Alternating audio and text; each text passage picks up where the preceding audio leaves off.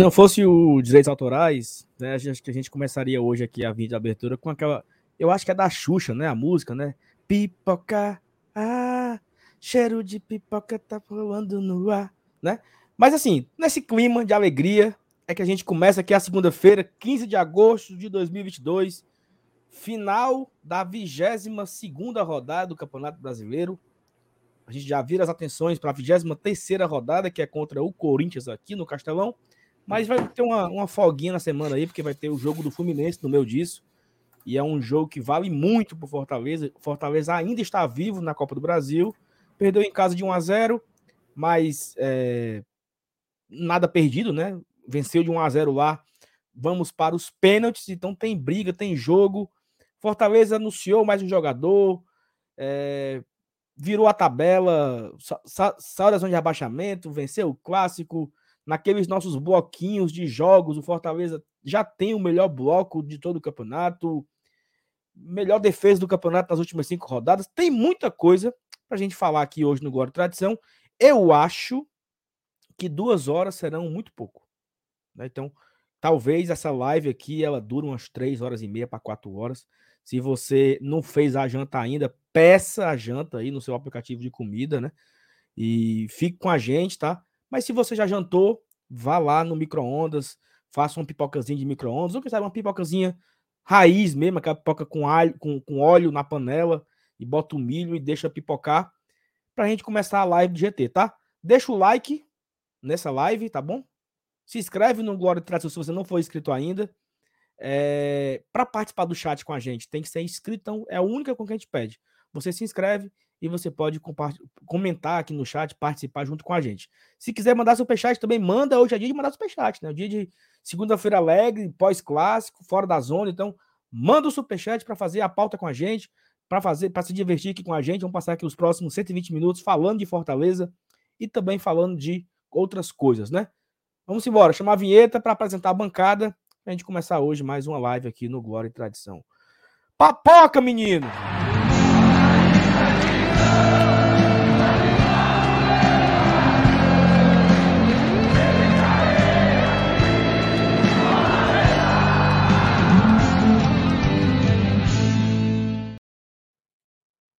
Boa noite, meus amigos. Elenilson Dantas e ela, a nossa digníssima Thaís Lemos. Sou Elenilson. Peraí. Boa noite.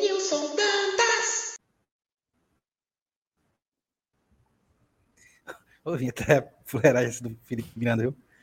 Ah, meu Deus. Mas boa noite, meu amigo Saulo. boa noite, Thaís. Boa noite a galera do chat aí.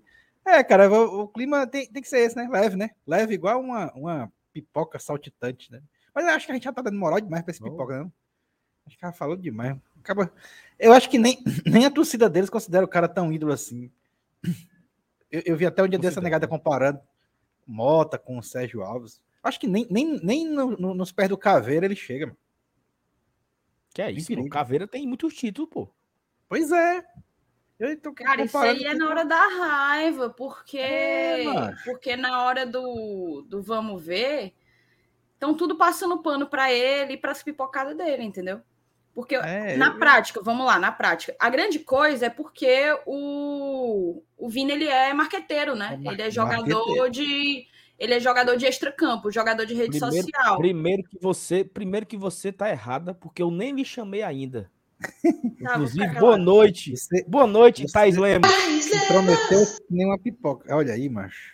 Não, eu, eu, como sempre, interrompendo as pessoas, mas é porque eu, eu queria falar isso. Assim. Eu entendi. É, Você só acrescentou. Tu, tu diz assim, eu nem sei se ele é tão ídolo assim. O pior é que é, é ele é muito ídolo.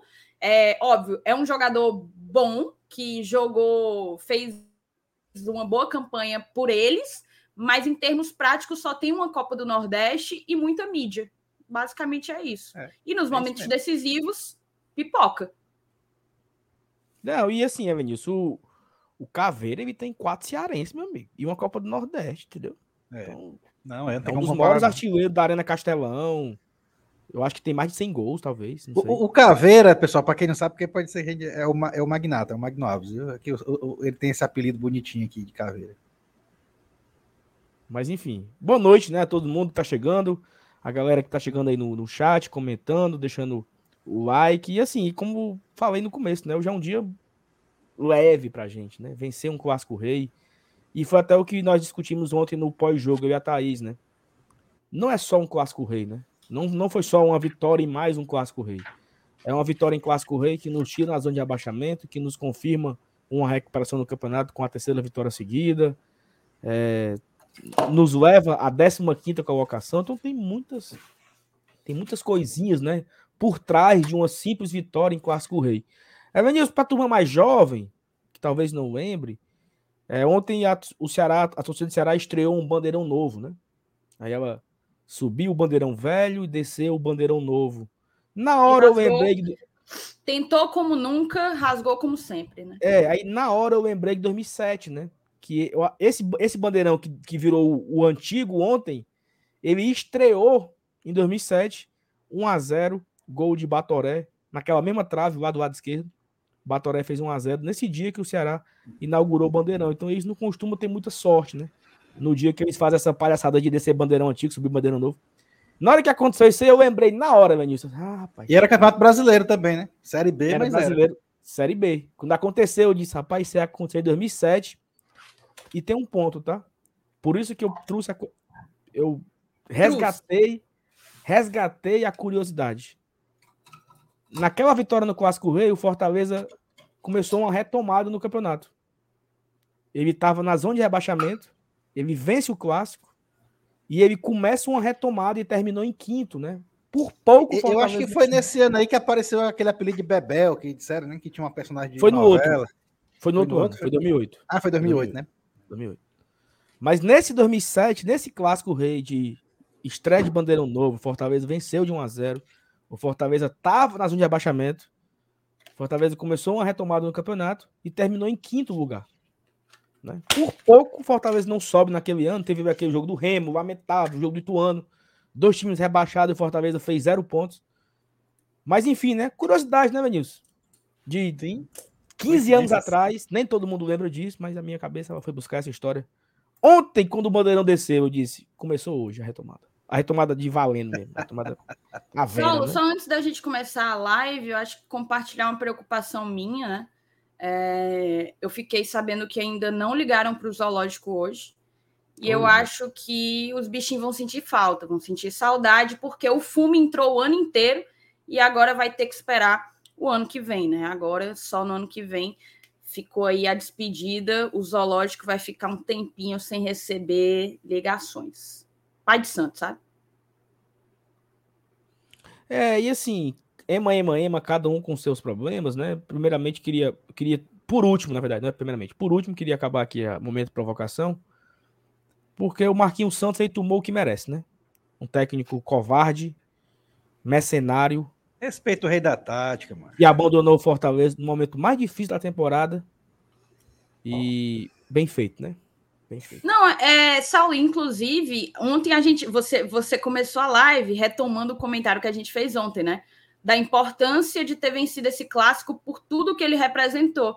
E a saída do Marquinhos, a queda do Marquinhos, que era um técnico é, moribundo, assim, era um zumbi, né? No cargo, todo mundo sabia que o Marquinhos ia cair só não tinha certeza em que momento que ia cair. E para nossa felicidade, caiu justamente em mais uma derrota dele para o Fortaleza Esporte Clube. E assim, não desejo mal, ele é um profissional, é... mas assim, tem um gostinho, tem um gostinho interessante, tá? Ele é um profissional, tem família, etc. Ninguém fica feliz com ninguém ficando desempregado. Mas é interessante ver esses ciclos, porque o mundo ele não gira, né? Ele capota. E, e quando ele descartou o Fortaleza com tamanho, com tamanha crueldade e desdém, ontem ele acabou descartado, né? É, Não, mas assim, em, em 2017 ele ainda voltou para uma péssima passagem aqui no Fortaleza. Uma, e é, uma das, é, é um dos momentos mais vergonhosos da história do Fortaleza. É esse primeiro semestre de 2017. É vergonhoso o que aconteceu aqui no primeiro semestre. Eliminado na Copa do Brasil na primeira fase, papocou na Copa do Nordeste na primeira fase, papocou no Cearense na semifinal, e o Marquinhos Santos fez parte disso também, tá? Ele fez parte desse, desse, desse fracasso aí. Então, enfim, que seja feliz, mas torcerei, torcerei contra sempre. Onde ele estará, estiver, estarei torcendo contra ele, porque eu amo do meu abuso. Mas galera, vamos começar aqui. 600 pessoas ao vivo lá no chat, deixa o like, tá bom? Se você não for inscrito no GT, se inscreve. Começar aqui com as mensagens. Paulo Cassiano, boa noite, GT. Boa noite, GT que eu gosto. Uma semana abençoada e leve para nós depois de uma vitória sobre o rival e sair da zona. Vamos jogo a jogo, ponto a ponto. Temos forças para para coisas maiores, se Deus quiser. Lucas Silveira. O nome do cara do Fresno também é Lucas Silveira, né? Acho que sim. Né? De quê, Aproveitar e mandar um beijo pro, pro Fabinho e, e pra Helena. Isso. Fã de Fresno. Boa noite, GT. Já chego deixando logo o like antes de começar. Estou convertendo um monte de coxa e atleticando aqui em Curitiba. Estão tudo torcendo pro Leão e seguindo Glória e Tradição. Lucas, perfeito. Muito obrigado pelo carinho e continue aí espalhando a palavra, tá? Faça, seja um, divulgador, né, do Glória e Tradição por onde você estiver. Paulo Sérgio Vasconcelos, boa noite, galera do GT. Foi massa a invasão do Vim pelo GT no futebolês. O Jussier se fez de doido perguntando o que era GT. E ninguém explicou, não? Não, depois falaram. Explicaram, tá, Mas ele mesmo, ele só não soube de pronto, né? Ele falou é, assim: GT, o que, que é GT? Aquele glória e hum. tradição? Ele mesmo falou. Ah, ele mesmo falou. Mas aí o Renato Manso é, citou também, falou da gente, do Márcio Renato, todo mundo. É porque eles pegaram uma garapa, viu, A gente tava com mil pessoas aqui ao vivo e eles começaram lá. Aí, galera, vamos lá pro futebolês. Meu amigo invadiu lá, galera. Todo mundo assistindo o futebolês, botando vim pelo GT.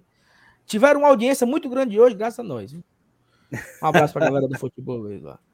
O Vini mandou aqui boa noite, servidos pela pipoquinha. Todo mundo com a sua pipoca na, na bacia e nas pernas. O Matheus Torres, boa noite, galera. Senhor, você tem uma missão para com Fortaleza no domingo. Não nos abandone. Pronto, já, já vamos escovar de novo, é domingo? Já fui escovar. Não, domingo, moçada, pessoal. isso não existe, não. O meu check-in para domingo já está pronto, já está feito na Superior Sul. Mas o Saulo vai fazer aí, um ótimo jogo com o seu News. Se você quiser, eu, então, eu vou lá então, beber no seu então lugar. Você, né? cá, então, assim, para ficar claro aqui para todo mundo, largasse. Não, não larguei, não. Eu vou estar tá lá fazendo o meu trabalho diretamente da arquibancada, mandando todas as energias positivas possíveis e, e gritando muito, cantando muito lá na, na arquibancada na Superior Sul. Ok, tá bom, então. Beleza. A galera tá aqui, tá. A galera tá de testemunho, né? Ricardo Batista, boa noite, bancada bacana. Por óbvio que não está garantido, mas tenho uma convicção de que a recuperação está em pleno curso. Sigamos com fé, saudações tricolores. Uma coisa que eu falei no pós-jogo ontem também, Vinícius, curiosidade, né? Fortaleza segue batendo de porta em porta, né? Bateu na porta do Cuiabá e disse: me deu os três pontos. Bateu na porta do Inter, me deu os três pontos. Bateu na porta do Ceará, me deu os três pontos ainda tem muita gente pra gente cobrar.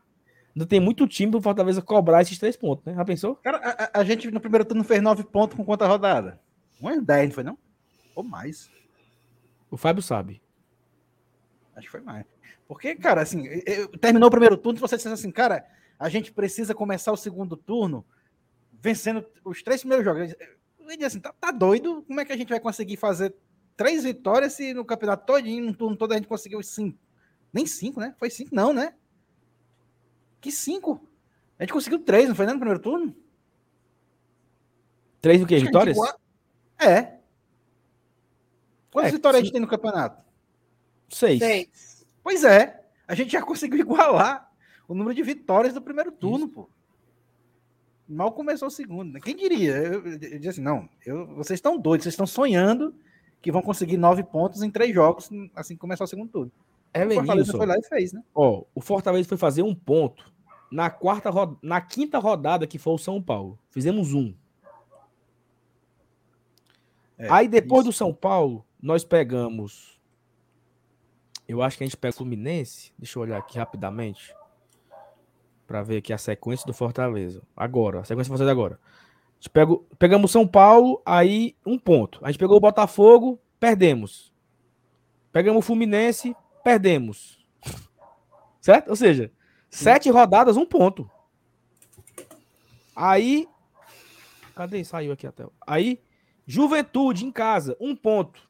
Ou seja, oito rodadas, dois pontos. Contra o Flamengo, na nona rodada, foi a primeira vitória. Na nona rodada, o Fortaleza tinha cinco pontos.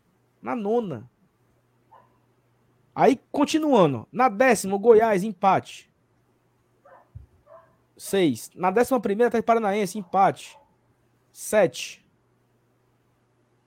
Nós vamos ganhar, nós vamos fazer dez pontos. Na décima segunda rodada, macho. Quando nós ganhamos do América Mineiro. Foi a primeira vitória em casa. Já, já tá acabando o turno.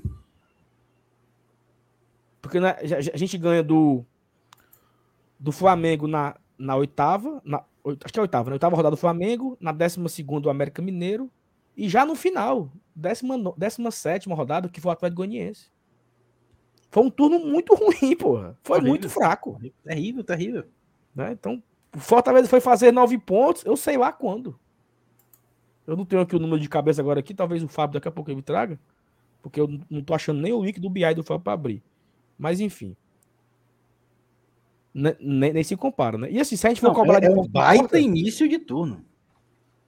A gente compara ao início de campeonato do ano passado. Perfeito. Esse, esse início agora, ele é igual o início do ano passado. Fortaleza fez o início do primeiro turno, né? Fortaleza fez nove pontos nos três primeiros jogos. E aí, no quarto jogo, Fortaleza empata com o Fluminense. Então, olha só. Essa sequência de três vitórias, ela empata com as maiores sequências que o Fortaleza já teve na Série A. O Fortaleza teve duas sequências de três vitórias ano passado. E agora ele tem uma sequência de três vitórias. Nunca tivemos quatro vitórias seguidas, entendeu? Nem ano passado. Naquela campanha maravilhosa que tivemos. Nunca foram quatro vitórias seguidas. Então, se por acaso o Fortaleza vencer o Corinthians, ele bate uma marca dele mesmo, um recorde dele, de fazer quatro vitórias seguidas na Série A. Nesse retorno, né? Desde 2019. Então, é bem. É bem curioso tudo isso, né? O Rômulo Nantua, boa noite, GT. Nosso Leão está de parabéns. Foco na continuação do campeonato. Comendo uma pipoquinha enquanto espero. Galera que quer antes de da live começar, abraço pro Rômulo. O Rafael Medeiros, que é a tropa do Calvo. Agora, o pobre do, pobre do Moisés, mancho. Lembra disso? A tropa do Calvo agora. Não, inventaram isso agora, coitado. A galera inventa muita confusão, né, mancho? Era. Mas era? foi ele mesmo que, que é, exaltou a tropa, pô. É foda.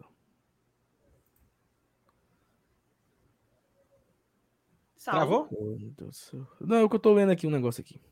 Felipe Avison. Boa noite, meus queridos. Já podemos ativar o modo ilusão ou tá cedo? Tá muito cedo, Felipe. Ave Maria. Muito é, cedo. Vamos com calma. calma. Vamos devagarzinho.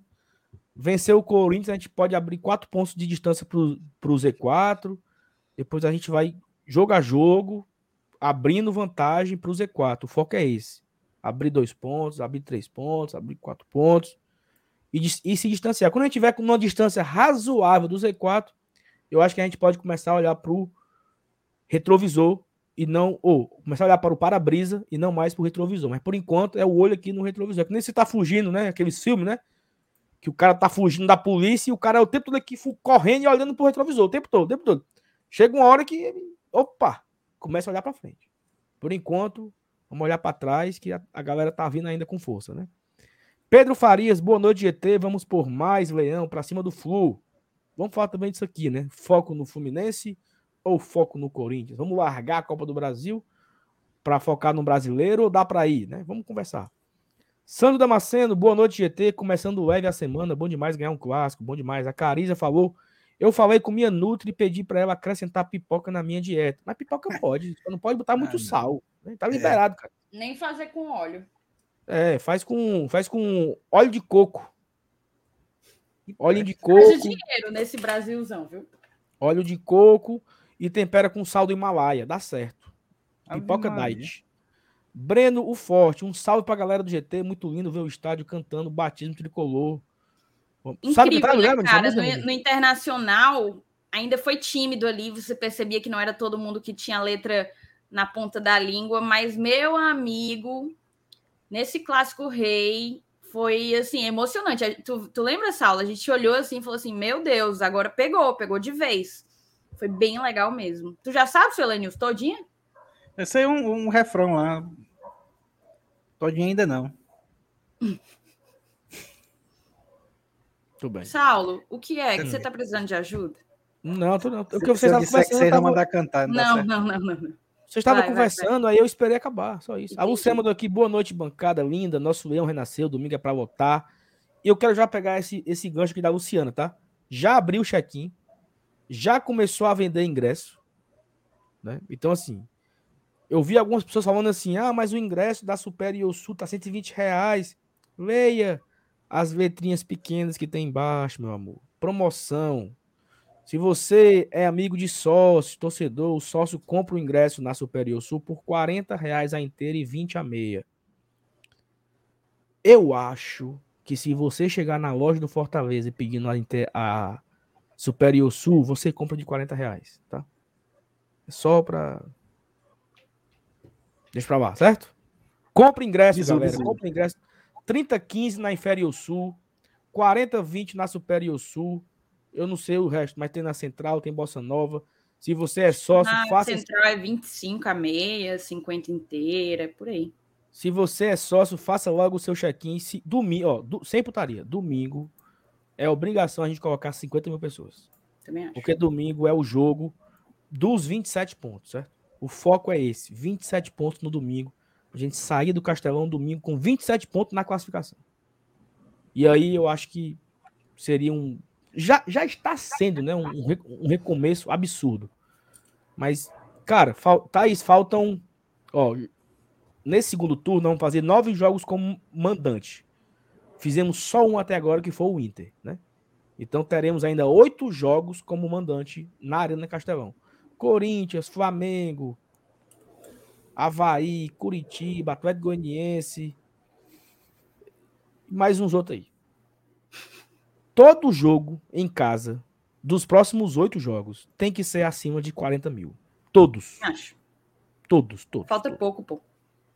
Todos os jogos em casa, os oito jogos que Fortaleza vai ter em casa, tem que ser público acima de 40 mil pagantes. Porque é, a, é o abraço, entendeu? É a torcida abraçando o Fortaleza nesse momento para a gente empurrar o time para não cair. E aí, depois que abrir vantagem, é sonhar com outra coisa. Mas por enquanto a briga é para não cair. Começa domingo, tá? Domingo tem que dar 50 mil. Depois vai ter Flamengo, tem que dar 55 para 60. E a gente vai empurrando o Fortaleza jogo a jogo, tá? Então, compre seu ingresso, faça seu check-in e vamos para cima domingo contra o Corinthians. Ó, mil pessoas ao vivo aqui no GT. Muito obrigado pela audiência de todo mundo que está chegando. Tem muita gente ao vivo, tem outros canais ao vivo nesse momento. Inclusive o BL está ao vivo. Então, muito obrigado a todo mundo que está chegando aqui no GT. Já chega deixando o like, por favor, se inscrevendo aqui no canal e mandando também o seu superchat, tá? O Rafael Medeiros comentou aqui, ó. Caio Alexandre já está no bid. Fizemos uma live mais cedo, né, Thaís? Sobre o Caio Alexandre, um novo contratado. Vai ter um conteúdo aqui Vai ter, Thaís? Confirmado?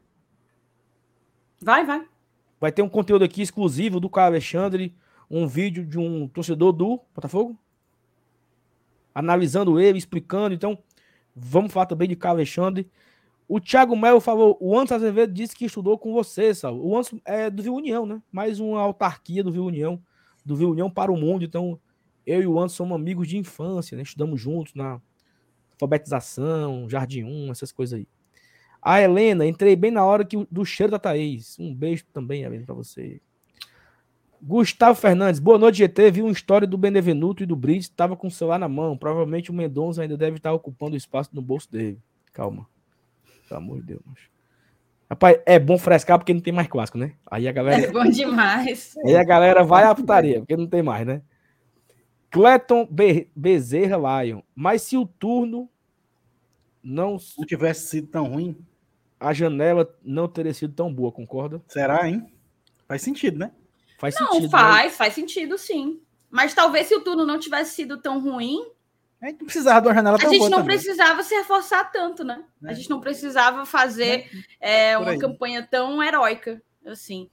Acho que uma coisa leva a outra. É, como é? Uma coisa leva a outra e vice-versa, né? Quem vem primeiro o ovo a galinha é mais ou menos algo, algo nesse sentido. Tu não acha, não, Saulo? Eu acho que exatamente isso. Quem vem primeiro, o ovo ou a galinha, né? Mas assim, ok. Mas se, se o Fortaleza tivesse feito um turno, sei lá, 25 pontos, não precisaria trazer 8, né? O que era que, se o Fortaleza tivesse feito 25 pontos, o que era que significaria? Que os que estavam aqui estavam rendendo. Talvez o, os que saíram não teriam ido, os que chegaram não teriam chegado. É, o futebol é isso. O, o futebol é análise e desempenho o tempo inteiro. O Fortaleza foi ao mercado e trouxe 8 porque ele estava com 15 pontos no turno. Porque os volantes não estavam rendendo, os atacantes não estavam fazendo gol, Tínhamos problemas na zaga do lado direito, porque o Tinga se quebrou, passou dois meses fora. Então, assim, é natural, é, é uma ação e reação. Né? Toda ação gera uma reação. Qual era a ação aí? Era o Fortaleza tomando um gol todo jogo. Era o Fortaleza sofrendo com a zaga. Era o Fortaleza sofrendo com lesões. E o Fortaleza sofrendo na tabela. O técnico, com as suas convicções, colocando jogadores que não tinham mais condição de jogar. O que a diretoria fez? conseguiu emprestar alguns e trouxe oito. Desses oito, seis já jogaram. Desses seis, três são titulares. É muita coisa, né? É muita coisa. Então, vamos adelante. Ulisses Nunes fez aqui uma correção. Fortaleza ganhou quatro seguidas em 21. América Mineiro, Corinthians, São Paulo e Bragantino. Exatamente. Foi no meio do primeiro turno isso aqui, né? que o Fortaleza fez esses Foi a sequência pontos. que a gente se tornou campeão paulista? Foi, exatamente. Eu peço perdão aí pelo. Eu tinha visto isso em algum canto, tá, Thaís?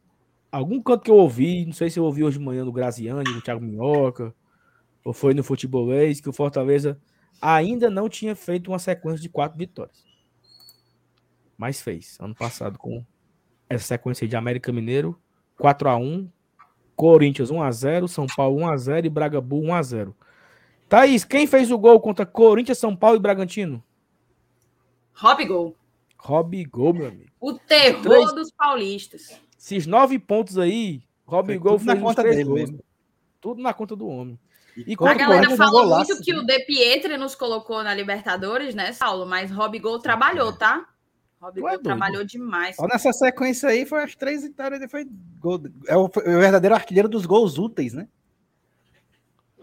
Exatamente, exatamente. Foi, foi foda. Foi artilheiro dos gols, outro, perfeito. Aleda Brito, gosto de todos os canais de Fortaleza, mas o GT é o melhor. Obrigado, Leda, pelo carinho. Thaís, vamos começar por onde? Você escolhe oh, aí. Vamos começar agora a live com meia hora, né? Hoje, hoje a gente já disse que não necessariamente acaba nas 10 horas tem papo para dar e para vender. E assim, agradecer as mil pessoas que já estão conosco. Já tinha mais de 1.100, algumas deram aí uma escapulida. Deixa o teu like, dá para a gente bater mil likes nesse exato momento. Não custa nada para ti, mas valoriza muito o nosso trabalho, porque mostra aqui no YouTube, que é a nossa plataforma de trabalho, que o conteúdo é bom, que a gente que a gente consegue engajamento, que a gente consegue agradar e fidelizar uma audiência. Então, deixa o teu like para mostrar aí para o chefe, né? Para a firma, mostrar para a firma que, que vocês dão maior valor aqui no Glória e Tradição, tá? Vou chamar aqui a vinheta para a gente começar um bloco.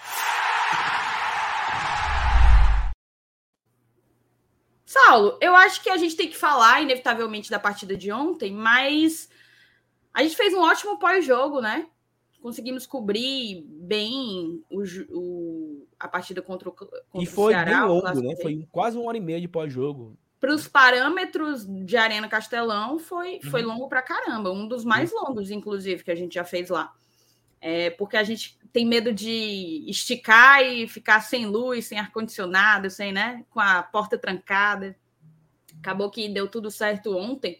Mas eu queria ouvir um pouco da opinião do seu Elenilson e depois trazer um ponto aqui que eu acho importante é, colocar, colocar no meio do debate. Diz aí, seu Elenilson, o que, é que você achou do jogo de ontem? O que foi que só você viu? O que mais te chamou a atenção? Não, foi, um, foi um jogo que começou tenso, né? Primeiro com aquela defesa do, do, do Fernando Miguel. Né? Foi, foi o primeiro lance interessante do jogo, né? De logo, logo acho que com três ou quatro minutos, que deu, deu um, um, uma impressão errada do que seria a partida. Né? Mas aí a gente, a gente viu que, que, que o Fortaleza estava encaixado. Né? Aliás, a gente já tinha certeza disso é, eu, pelo menos, eu fiquei certo de que o time estava encaixando de novo na vitória, na vitória contra o Inter, né? Apesar do Inter estar tá, tá, tá, tá numa draga, tá numa fase ruim e tal, mas foi um jogo que o Fortaleza fez muito bom. E, e, isso acabou validando é, essa, essa, esse pensamento da gente dessa, dessa positividade para o clássico. Você via que o clima era, era muito bom ontem. Né? Não, não só durante a, os 90 minutos, mas antes do jogo mesmo, a gente sente, né, cara? A gente sente quando, quando, quando a maré é nossa. É, o, o torcedor percebe isso. Então, a, a possibilidade de, de, um bom jogo ontem, do time jogar bem, era, era bem notória. E aí, quando, quando, quando começou mesmo a, a, a, a encaixar o jogo, a gente vê o cenário da partida como se desenhava, a gente viu o Fortaleza com superioridade. Tanto é que o Fernando Miguel, tirando essa defesa que ele fez no primeiro, no primeiro lance do jogo, ele praticamente não trabalhou no jogo todo depois disso.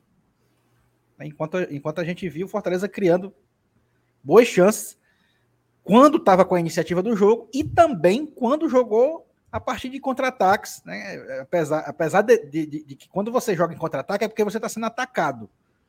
Mas nem isso a gente foi. A gente tomava a bola antes de acontecer a finalização que, que, que levasse perigo ao nosso gol. Então, eu acho que foi um jogo plenamente dominado. Não foi um baile, não foi assim um, um passeio e tal, mas foi um jogo dominado. Eu acho que foi até certo ponto relativamente tranquilo a vitória, que só não foi por mais gols, é, por conta de algumas falhas individuais de finalização e também por alguns deslizes de arbitragem que eu acho que, que poderia ter é, feito uma diferença ali no placar com relação à vantagem numérica de gols. Mas isso, no momento que a gente vive, né, os três pontos, cara, independente de ser 1x0, 2, 3, os três pontos ontem foi, foi, foi massa demais. E, e, aí, além dos três pontos, eu fiquei feliz também por conta disso, por conta dessa atuação segura. Foi essa até a palavra que eu, estava procurando para usar e não estava achando. Foi uma atuação segura do Fortaleza nesse clássico rei. Sabe, sabe um, uma coisa que você falou agora sobre, sobre segura, sobre segurança. O Fernando Miguel não tomou gol nos cinco jogos que ele atuou pela Série A. Certo? Ele, ele continua zerado de gols na Série A. Nesses cinco jogos, qual foi a grande defesa do Fernando Miguel? Assim, ele salvou aqui. Não, teve essa teve essa finalização aqui. Teve uma ou outra, né?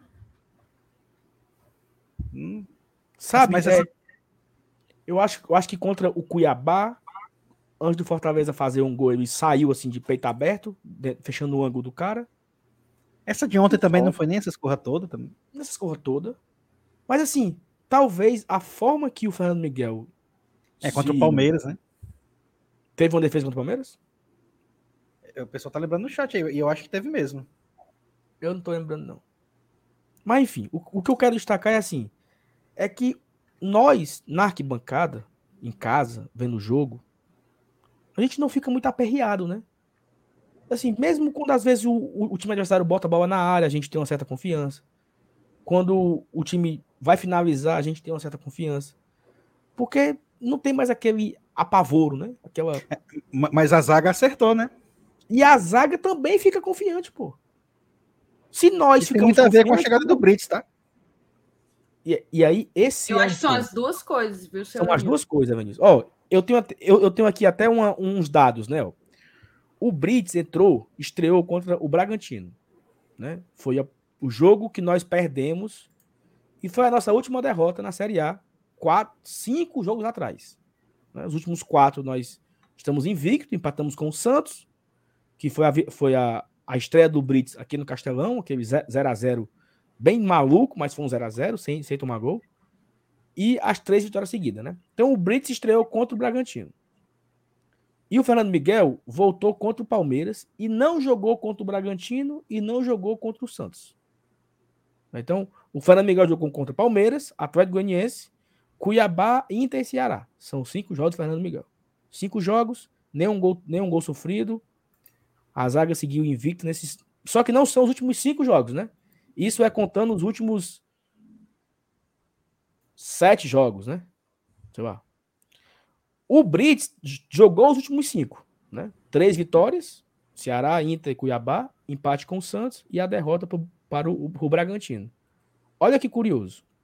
Nesses últimos cinco jogos, o Fortaleza só tomou dois gols, né? Fez 10 pontos, tomou dois gols. De todos os 20 clubes do campeonato, o Fortaleza tem a melhor defesa nos últimos cinco jogos. Ele tem a melhor defesa ao lado. Olha a curiosidade. Ele tem a melhor defesa ao lado de Palmeiras, é o líder, tomou dois gols em cinco jogos. Flamengo é o vice-líder, tomou dois gols em cinco jogos. E América Mineiro, que é um time que vem em ampla recuperação e também só tomou dois gols em cinco jogos. O que é que esses quatro têm em comum? 100% no retorno. Ou seja, time que não leva gol fica mais perto de ganhar. Se o time não leva o gol besta, o gol besta, porque o que fode é o gol besta, mano. Quantas vezes aqui no chat a galera que vai pro estádio, seja no esquenta, no pós-jogo, a gente reclamava. O Fortaleza tem que fazer dois gols, porque vai levar um. Não era assim? O cara chegava no estádio, o Fortaleza faça logo o segundo, viu? Porque o empate vai acontecer. Vamos tomar um gol. E aí o Fortaleza não tomou nos, últimos quatro, quatro jogos, tomou nenhum. Por coincidência, foram 10 pontos. Né? É, é, um, é um baita aproveitamento. O Fortaleza, nas últimas 10 rodadas, já é o sexto time. É o sexto colocado nas últimas 10 rodadas. 17 pontos em 30 disputados. É muita coisa, mano. E isso tem tudo a ver. Eu acho que isso tem tudo a ver com a defesa, o Brits encaixando na lateral direita, o Voivoda mudando o esquema, fazendo uma linha de quatro, e o Fernando Miguel dentro da, da, da, da trave, dando uma maior segurança, uma maior tranquilidade pro resto. Melhorou até a bola do Tite. Nunca mais falaram mal do Tite, não foi? É. Não é foda isso? É. Mas é, mas é natural, é uma consequência natural. Mas é porque quando alguém tá em baixa, né? acaba que sobrecarrega o restante dos companheiros, principalmente quando a gente está falando de, de uma linha defensiva que trabalha tanto com a bola, né? Como a do Fortaleza trabalhava. Então, quando, por exemplo, se jogava com o Landassuri, sobrecarregava, óbvio, os outros dois.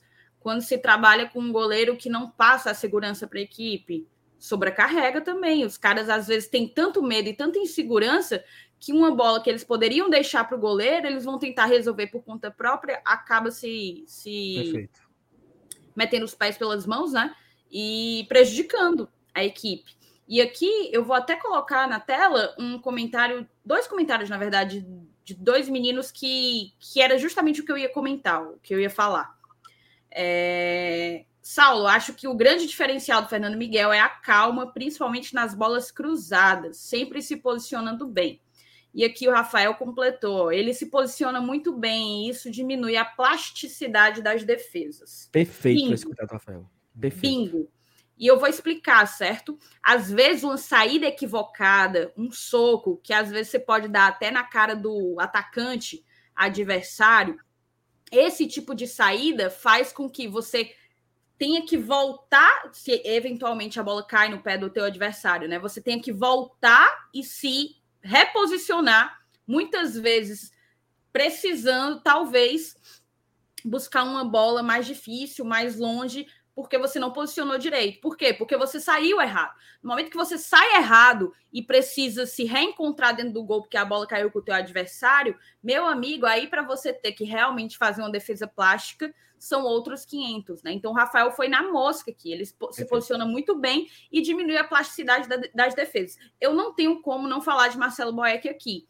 O Boeck que fez muito pelo Fortaleza, foi o herói do acesso em 2017, teve boas defesas esse ano em alguns jogos que, que, que fez, né? Algum, alguns outros erros, né? Muitos erros, erros gritantes. Só que para mim ele passava muita insegurança na bola, na bola cruzada, na bola aérea.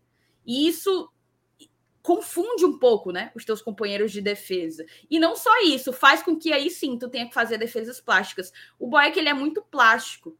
Às vezes ele faz defesas que talvez, talvez pudessem ser feitas com mais tranquilidade se ele tivesse melhor posicionado. Entendeu? Perfeito. Então, isso é algo que o Fernando Miguel veio para agregar demais. A gente se pergunta por que, que não voltou antes, por que, que não voltou antes. Eu até tenho as minhas. os meus achismos, né? Mas isso já nem faz mais sentido. A gente ficar voltando e, meu Deus, por que, que, por que, que não voltou antes? O que importa é que ele chegou, para mim, titular absolutíssimo. Até o momento não foi vazado. Foi justamente essa valência dele essa característica dele que despertou o interesse do Fortaleza em trazê-lo, porque ele foi o goleiro do ano passado com mais jogos sem sofrer gols pelo Atlético Goianiense. O Saulo sabe, a galera lá do Atlético Goianiense é parida pelo Fernando Miguel. Louca para ele voltar para ele voltar para lá, entendeu? Então assim, juntando tudo isso, Brits, a maior tranquilidade dos outros dois, Tite e Benevenuto, justamente por, por ter com quem contar, né? Por saber que, que eles estão ali dividindo, dividindo responsabilidades. E Fernando Miguel, essa, esses tem um outro, tem um outro, esse... tem um outro que eu acho que devemos ser justo, o Sacha. Porque claro. se o Sacha é. rouba a bola no meu campo, a bola chega menos é. na defesa. Claro. Se você tem um volante que consegue roubar muitas bolas que consegue interceptar ataques. É claro que a quantidade. Ele, filtra, né? É um, é, um, é um filtro de bolas para chegar na área. Chega menos bola na área. Chega menos ataque, chega menos toque dentro, dentro da pequena área na frente do goleiro. Porque antes do cara chegar na área, o Sacha já tem tomado a bola no, no meu campo. Já tem interceptado. Então, são vários pilares, né? Não é só uma situação. São vários pilares que foram causando isso tudo. Mas, cara, isso para mim é inacreditável. O Fortaleza tem a melhor defesa das últimas cinco rodadas. E já chegou a ser a pior defesa do campeonato. Em algum é, é. momento do campeonato, o Fortaleza era a pior defesa. E hoje, do, eu vou voltar aqui, ó, no geral, certo? No geral do campeonato inteiro, 23 rodadas, o Fortaleza é a sexta melhor defesa do campeonato, com 23 gols sofridos. Beleza. Ou seja, são 23 gols. Ainda tomou 23. Se nos últimos quatro eu não tomei nenhum. Tá entendendo, Vinícius? Sim. Nós tomamos muitos gols. Muitos gols. E aí teve, tu, teve uma invasão aqui de Mr. Marquinhos. Esse aqui é, esse aqui é fuleiragem do Dudu, né? É, a galera do BF chegando. Tá, galera do BF, muito obrigado pela galera que tá chegando aí. Se você já chegou aí, ó, não deixou o like ainda, deixa o like. Estamos quase batendo mil likes já, tá? Aqui é recorde. Mil likes, menos de uma hora. Então já dá para bater mil likes agora. Tem 1.500 pessoas aqui ao vivo e 800 e poucos likes. Então deixa o like. Outra coisa, tá, que tá muito fraco hoje são e esse, os né? Nem esse Mr. Marquinhos aqui é, é, o Marcão da Ceará Amor? É o mesmo, é? É, é o é, é, é, o rei da tática, né? Que merece sempre o nosso respeito e não merecia ser é, demitido tão cedo. Acho que foi. Eu acho que ele foi fritado muito cedo, tá? Mas enfim, fala aí, Evanilson, o que tu ia dizer? Era isso? Só isso que tu ia dizer? É, não, e era só para complementar a questão do Fernando Miguel. Eu vi, eu vi, até alguém comentando no chat aí que a torcida do Vasco também gostava dele. O problema é que lá no Vasco ele teve, ele, quando ele chegou, ele teve um um, um, um, um karma, uma sombra, né? Porque ele chegou para substituir o Martin Silva que era um baita ídolo da torcida do Vasco, que ganhou o bicampeonato estadual e tal. E aí eu, eu, acho que ele teve esse referencial aí nas costas dele, por isso que ele não, não deve ter, ser tão unanimidade assim lá por causa disso, mas, mas eu, lá ele não, não, assim, não, costumava fazer boas defesas também. E aí, assim, tu, todos esses, esses fatores vão sendo acrescentados no contexto. E aí um cara chega e fala assim: Ah, mas você queria Fora Voivoda. Ora, porra. Se eu não tinha isso aqui antes, se eu tinha era Landázuri fazendo raiva na ala direita, Jus entrando para fazer gol contra, Lucas Lima andando em campo, Boeck no gol, Torres entrando no final para segurar o placar e nós tomando empate, e o treinador fazendo as mesmas substituições, a mesma formação. Como é que você não pede algo diferente? Né? E aí, eu acho que tô aqui, pedi sim, pedi fora Voivoda não tem problema nenhum. Pedi fora voo. Porque não estava dando certo. E uma coisa que eu falei aqui várias vezes foi o seguinte: eu não consigo ver melhora se eu faço as mesmas coisas todos os dias. Mas o Voivoda começou a fazer diferente. E não foi por minha causa, não. Não tô dizendo. Eu não tenho essa petulância toda, não. Quem, não quem, ele, já, tá? quem sou eu? Quem sou eu, Ave Maria? Mas ele começou a fazer diferente. Ele mudou o esquema. Chegaram novos jogadores. Isso é um grande fator. Chegaram novos jogadores. Isso ajudou a ele a fazer diferente. Mas assim, tem algumas convicções, por exemplo, o, o Romero não entrou nos últimos três jogos. Verdade. Cuiabá 1 a 0 a gente precisava segurar o resultado, o Romero não entra. Internacional 3 a 0 a gente estava com um a menos, Romero não entra. Fortaleza e Ceará 1 a 0 precisava segurar o resultado, o Romero não entra. O Voivodo do primeiro turno botava, tá? O Voivodo do primeiro turno colocou o Romero no Mineirão para jogar de contra-ataque. O Voivodo do primeiro turno botou o Romero no Maracanã para segurar o empate. Então, assim, ele mudou as suas convicções. Houve uma mudança de mentalidade do técnico. E isso é mérito dele. Abrir mão das suas próprias convicções. Ao mesmo tempo que o Voivoda abriu mão das suas próprias convicções para entender que alguns jogadores não, davam mais para entrar, eu sou homem para dizer que eu estava errado pedindo fora Voivoda. Ora, porra. Eu errei, né? Quem diabo é, sou eu? É, eu acho que isso aí traz um debate muito, muito mais amplo, sabe? Que, que a gente tem que até aproveitar. Eu vou só fazer um parêntese antes de desenvolver o raciocínio, porque eu mencionei como se fosse uma trinca de zagueiros, mas a gente está jogando com o Juninho Capixaba como, como lateral esquerdo. Eu não quis dizer que ele não pertence a esse novo momento da nossa defesa, tá?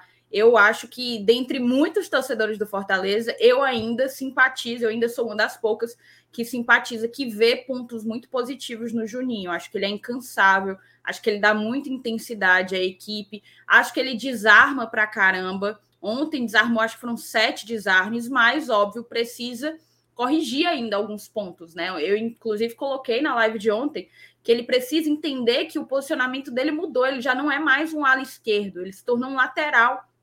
Então, a própria recomposição, o próprio posicionamento dele é outro. Isso fez com que, em duas ou três oportunidades, ele perdesse bolas, ele errasse passes que acabaram caindo nos pés do Ceará e gerando ali um apavorozinho, uma tentativa de saída em contra-ataque que colocou a gente numa situação um pouco mais delicada. Mas para mim o Capixaba também tem méritos no meio disso tudo. Ele é um cara muito, muito, muito esforçado, muito, muito dedicado e intenso. Mas voltando ao debate que eu queria propor aqui para vocês dois, acho que eu estou vendo muito esse movimento depois que que, enfim, a gente engatou essa sequência aí de três vitórias, que é o do eu não larguei, tu largou. Sabe? É uma necessidade de quem não largou, quem não pediu fora Voivoda, é, tentar se colocar numa prateleira moral acima de quem largou a campanha do Fortaleza, de quem pediu fora Voivoda, e eu acho que não é por aí a parada, sabe? Até porque um raciocínio nesse sentido faz parecer que a retomada ela aconteceu do nada que tudo o que aconteceu durante todo o primeiro turno seguiu acontecendo e do nada o Fortaleza acordou e disse: agora eu vou jogar bola, agora eu vou pontuar. E a gente sabe que não foi assim, né? Foi preciso uma revolução em muitos aspectos, do presidente ao funcionário. Passa pelo voivoda, sem sombra de dúvida. Passa pela, pelo departamento de futebol, que precisou qualificar o elenco. Acho assim, é, houve, houve um erro claríssimo no início, reconhecido pela gestão. Não, a gente a gente subestimou o impacto da janela, dessa janela de transferência que abre, que fecha, que impede contratações em, em outros tempos e tal. Era para a gente ter trazido mais um, dois ou três nomes no início do ano, parará, parará, parará. Só que ao mesmo tempo em que isso aconteceu, o Fortaleza se focou para trabalhar e para tentar reagir, apostou na permanência desde o início, né? Desde o início. Muita gente falava: ah, se for para seguir desse jeito aí, larga, porque não vai trazer jogador para. É, não vai trazer jogador para gastar mais e a gente cair no fumo ano que vem. E não é bem por aí, sabe? Eu acho que foi preciso uma revolução em todos os aspectos. Se o Fortaleza tivesse continuado do jeito que estava, a gente não estaria vivendo uma segunda-feira como essa. Eram, foram seis pontos em dez jogos, moçada. Sete pontos em doze. Sete pontos em 36 pontos conquistados. Era muito pouco. Qualquer pessoa tinha o direito de olhar para aquilo ali e dizer: Ih, não vai dar, não. Não vai dar, não, não vai dar mesmo. E também tinha o direito de questionar um trabalho, porque o trabalho do Voivoda, em alguma medida, demandava questionamentos. O próprio Saulo adiantou aqui. Ele, Voivoda, reconheceu em entrevista que ele precisou abandonar é, convicções, né? Precisou. A gente falava assim: é, me preocupa o Voivoda morrer abraçado com algumas crenças, com algumas ideias. E no fim das contas, ele acabou não morrendo abraçado com elas, né? Ele Exatamente. abriu mão, ele soltou elas e se permitiu se reinventar. Ele se reinventou dentro do campeonato, na verdade, corrijo, o Fortaleza se reinventou dentro do campeonato, porque antes disso, um dirigente se reinventou enquanto dirigente, o Voivoda se, se reinventou enquanto treinador do Fortaleza em 2022. Você ia falar, Sal? Não, era só um parênteses, né? Fortaleza estava vencendo o Atlético Goianiense de 1 a 0 e o Voivoda estava vencendo, o Fortaleza estava vencendo o, o, Goiás de 1 a 0 O Voivoda tirou o Moisés e colocou o, o Torres. O Fortaleza estava vencendo o Atlético Goianiense de 1 a 0 ele tirou o Moisés e colocou o Abraão. Sabe? Eu preciso dos três pontos. Eu preciso vencer o jogo aqui em Goiânia. Eu não posso levar o um empate. Esse foi o novo Voivoda. O Voivoda do primeiro turno colocou o Torres para jogar. Ele colocou o Torres nos últimos 15 minutos. E ele fez a mesma coisa contra o América Mineiro. E o Torres fez uma falta no mesmo canto e quase dava merda de novo. Então, assim, eram as mesmas situações. Eram os mesmos erros que ele vinha agarrado com essas convicções. E aí, muita gente está falando aqui. O Voio tem que parar de apostar em Vargas e De Pietri. Eu acho que ontem, e de todo o meu coração, eu espero que tenha sido a última vez. Porque a partir de domingo, talvez ele não precise mais, né? Porque a partir de domingo vai ter o Pedro Rocha para entrar no lugar do De Pietri e vai ter o, o nome do rapaz? Caio Alexandre para entrar no lugar do, do Vargas, se precisar sabe? Aí você tem o Romarinho de volta, você tem o Tinga que daqui a pouco vai voltar, o Crispim que tá lesionado, então você vai ter mais opções para não precisar usar essa turma, porque ontem, cara, se Deus o livre, se Deus o livre, o Fortaleza toma um empate ontem, que nem passou esse susto todo, porque o Marquinhos ele colocou uns caras para correr, não tinha ninguém da área, e eles cruzavam para mão do Fernando Miguel, né? Obrigado, obrigado Marquinhos Santos. Mas se por acaso um bate-rebate causa lá um empate do Ceará, era na conta do De Pietro e do Vargas que ficaram viçando, perdendo gol incrível dentro da área. Então, assim, se os caras entram para resolver, entra para não pode perder o que De Pietri, o que De Pietri e Vargas fizeram ontem é assim, sabe? O Vargas nem tanto, mas perdeu o gol feito. Mas o De Pietri não dá não. Teve um que foi no mesmo, mesmo lance os dois, né? Não, exatamente. O, o, o De Pietri errou aquela bola do, Galhardo, porque se ali fosse qualquer pessoa, dava o passo pro Galhardo, o Galhardo tinha feito gol. E teve o lance lá dentro da área dos dois, Vissano. E, meu amigo, finalize, bote para dentro. É importante fazer 2 a 0 para acabar com esse jogo e ganhar o jogo. Mas é isso. O elenco foi, foi, foi, foi o elenco foi qualificado. É... Peças estão aí para ele escolher. Mas olha um ponto. Ó. Ele colocou o, o, o De Pietri ontem, né? Tinha o Otero no banco, né? Será que não era melhor colocar o Otero? Né? Paulo, e aí tem um ponto que a gente, inclusive, já conversou. E é, inclusive, a razão que eu não aposto aqui, que eu não caso agora sem com você de que o De Pietri não vai mais entrar. Ou pelo menos vai não vai entrar no domingo. Porque o Voivoda, ele tem um critério que é algo particular dele. Cada pessoa tem a sua filosofia de trabalho, que é o de privilegiar, de valorizar o atleta que está com ele há mais tempo, né? Ele, ele parece ter uma. Como é que eu posso dizer? Ele parece ter algum critério de antiguidade. As suas próprias regras dele. de gestão de elenco. É, é uma gestão, é uma regra de gestão de elenco, perfeito. Você foi, você foi, você definiu. Então, assim, é por isso que eu não fecho agora com você. E é por isso que eu acho que talvez o Otero não entrou ontem. Entende? E sim um De Pietro, apesar de que são características distintas. Eu Aí... entendo ele querer uma pessoa com velocidade. Ele não tinha um Romarinho ontem à disposição. Pois é, Aí... eu acho que a, a, característica do De Pietro foi que pesou mais na decisão dele. Só que aí, só que aí é onde entra o que eu falei de convicção. Qual foi o último grande jogo que o De Pietro entrou e participou daquilo que o Voivoda quer dele? Fortaleza e Juventude, que ele fez o gol. O De Pietri tem entrado nos jogos para fazer o que ele fez ontem, mano. Para perder passe besta, para fazer, pra fazer falta besta, para fazer raiva. É o que ele tem feito. Infelizmente, ele tem feito só isso. Então, talvez, até é um comentário aqui do. do que ele, eu acabei de, acabei de favoritar aqui. O Rossino. Saulo, você respondeu a questão. O Voivoda muitas vezes mexeu errado, na nossa opinião, porque não tinha as peças que gostaria. Concordo. Só que ele poderia ser um pouco mais pragmático, né? Cara, o De Piet não me entrega mais. O De Piet não me entrega o que eu quero que ele me entregue. Então, vou fazer diferente. Vou botar o Otero. Otero, meu filho, pressão. Você vai dominar a bola, você vai levar lá pro canto para segurar ela. Fora da área você chuta. Não sei. Fazer diferente. Porque o Voivoda, do primeiro turno, ele trocava os seis pelo meia dúzia saía o, o, o, o, o Kaiser, entrava o Romero. Saía o Capixaba, entrava o Crispim. Saía o Ronald, entrava o Justa. Não era assim? Saía o, o, o Moisés, entrava o Robson ou o Romarinho. Era seis por meia dúzia.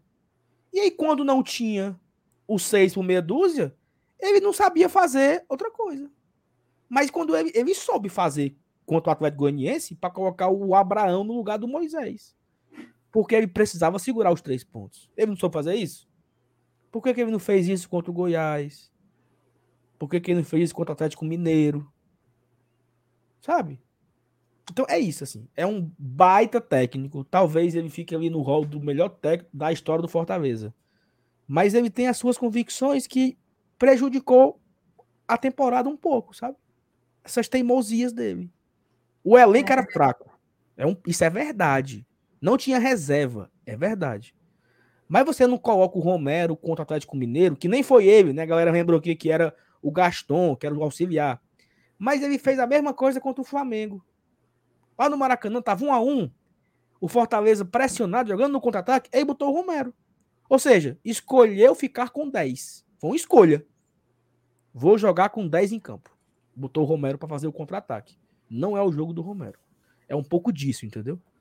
De ser pragmático. Cara, precisa ganhar o jogo. E aí hoje ele tá com esse sentimento. Por, por que, que vocês acham que o Baiano entra, entra todo, todo o jogo? Para descer o cacete, meu amigo. Para proteger ali o Brits, entendeu? Fazer um assistente de lateral ali. É Saul, é tão, é tão simbólico essa questão do ser pragmático. O Voivoda, de fato, abraçou o pragmatismo. Se você abraçou, olhar, abraçou. se você olhar a, os números né, das partidas, das últimas partidas do Fortaleza, você vai ver um, um perfil muito diferente daquele Fortaleza de 2021, por exemplo.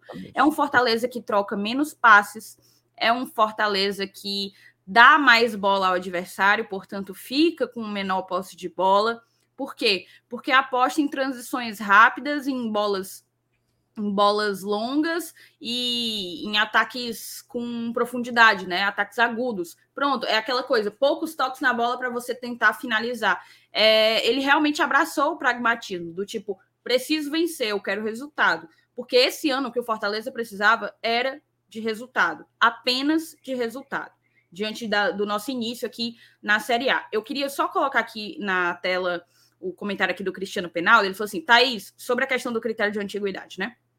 Thaís, mas isso se aplica ao Brits, Sacha e Galhardo de titular? Porque ele não botou mais antigos? Tem uma resposta para cada um, contextos diferentes. Primeiro, Brits foi uma escolha pessoal dele. Não passou pelo departamento de futebol. O próprio Marcelo Paes reiterou isso, falou isso para o Esportes do Povo hoje. O Voivoda indicou e falou assim: eu quero esse. E o pai só chegou e disse assim para o departamento de futebol: contratem não pesquisa, não, não olha, contrata. Ele pediu, foi o único, desde que ele chegou, que ele pediu.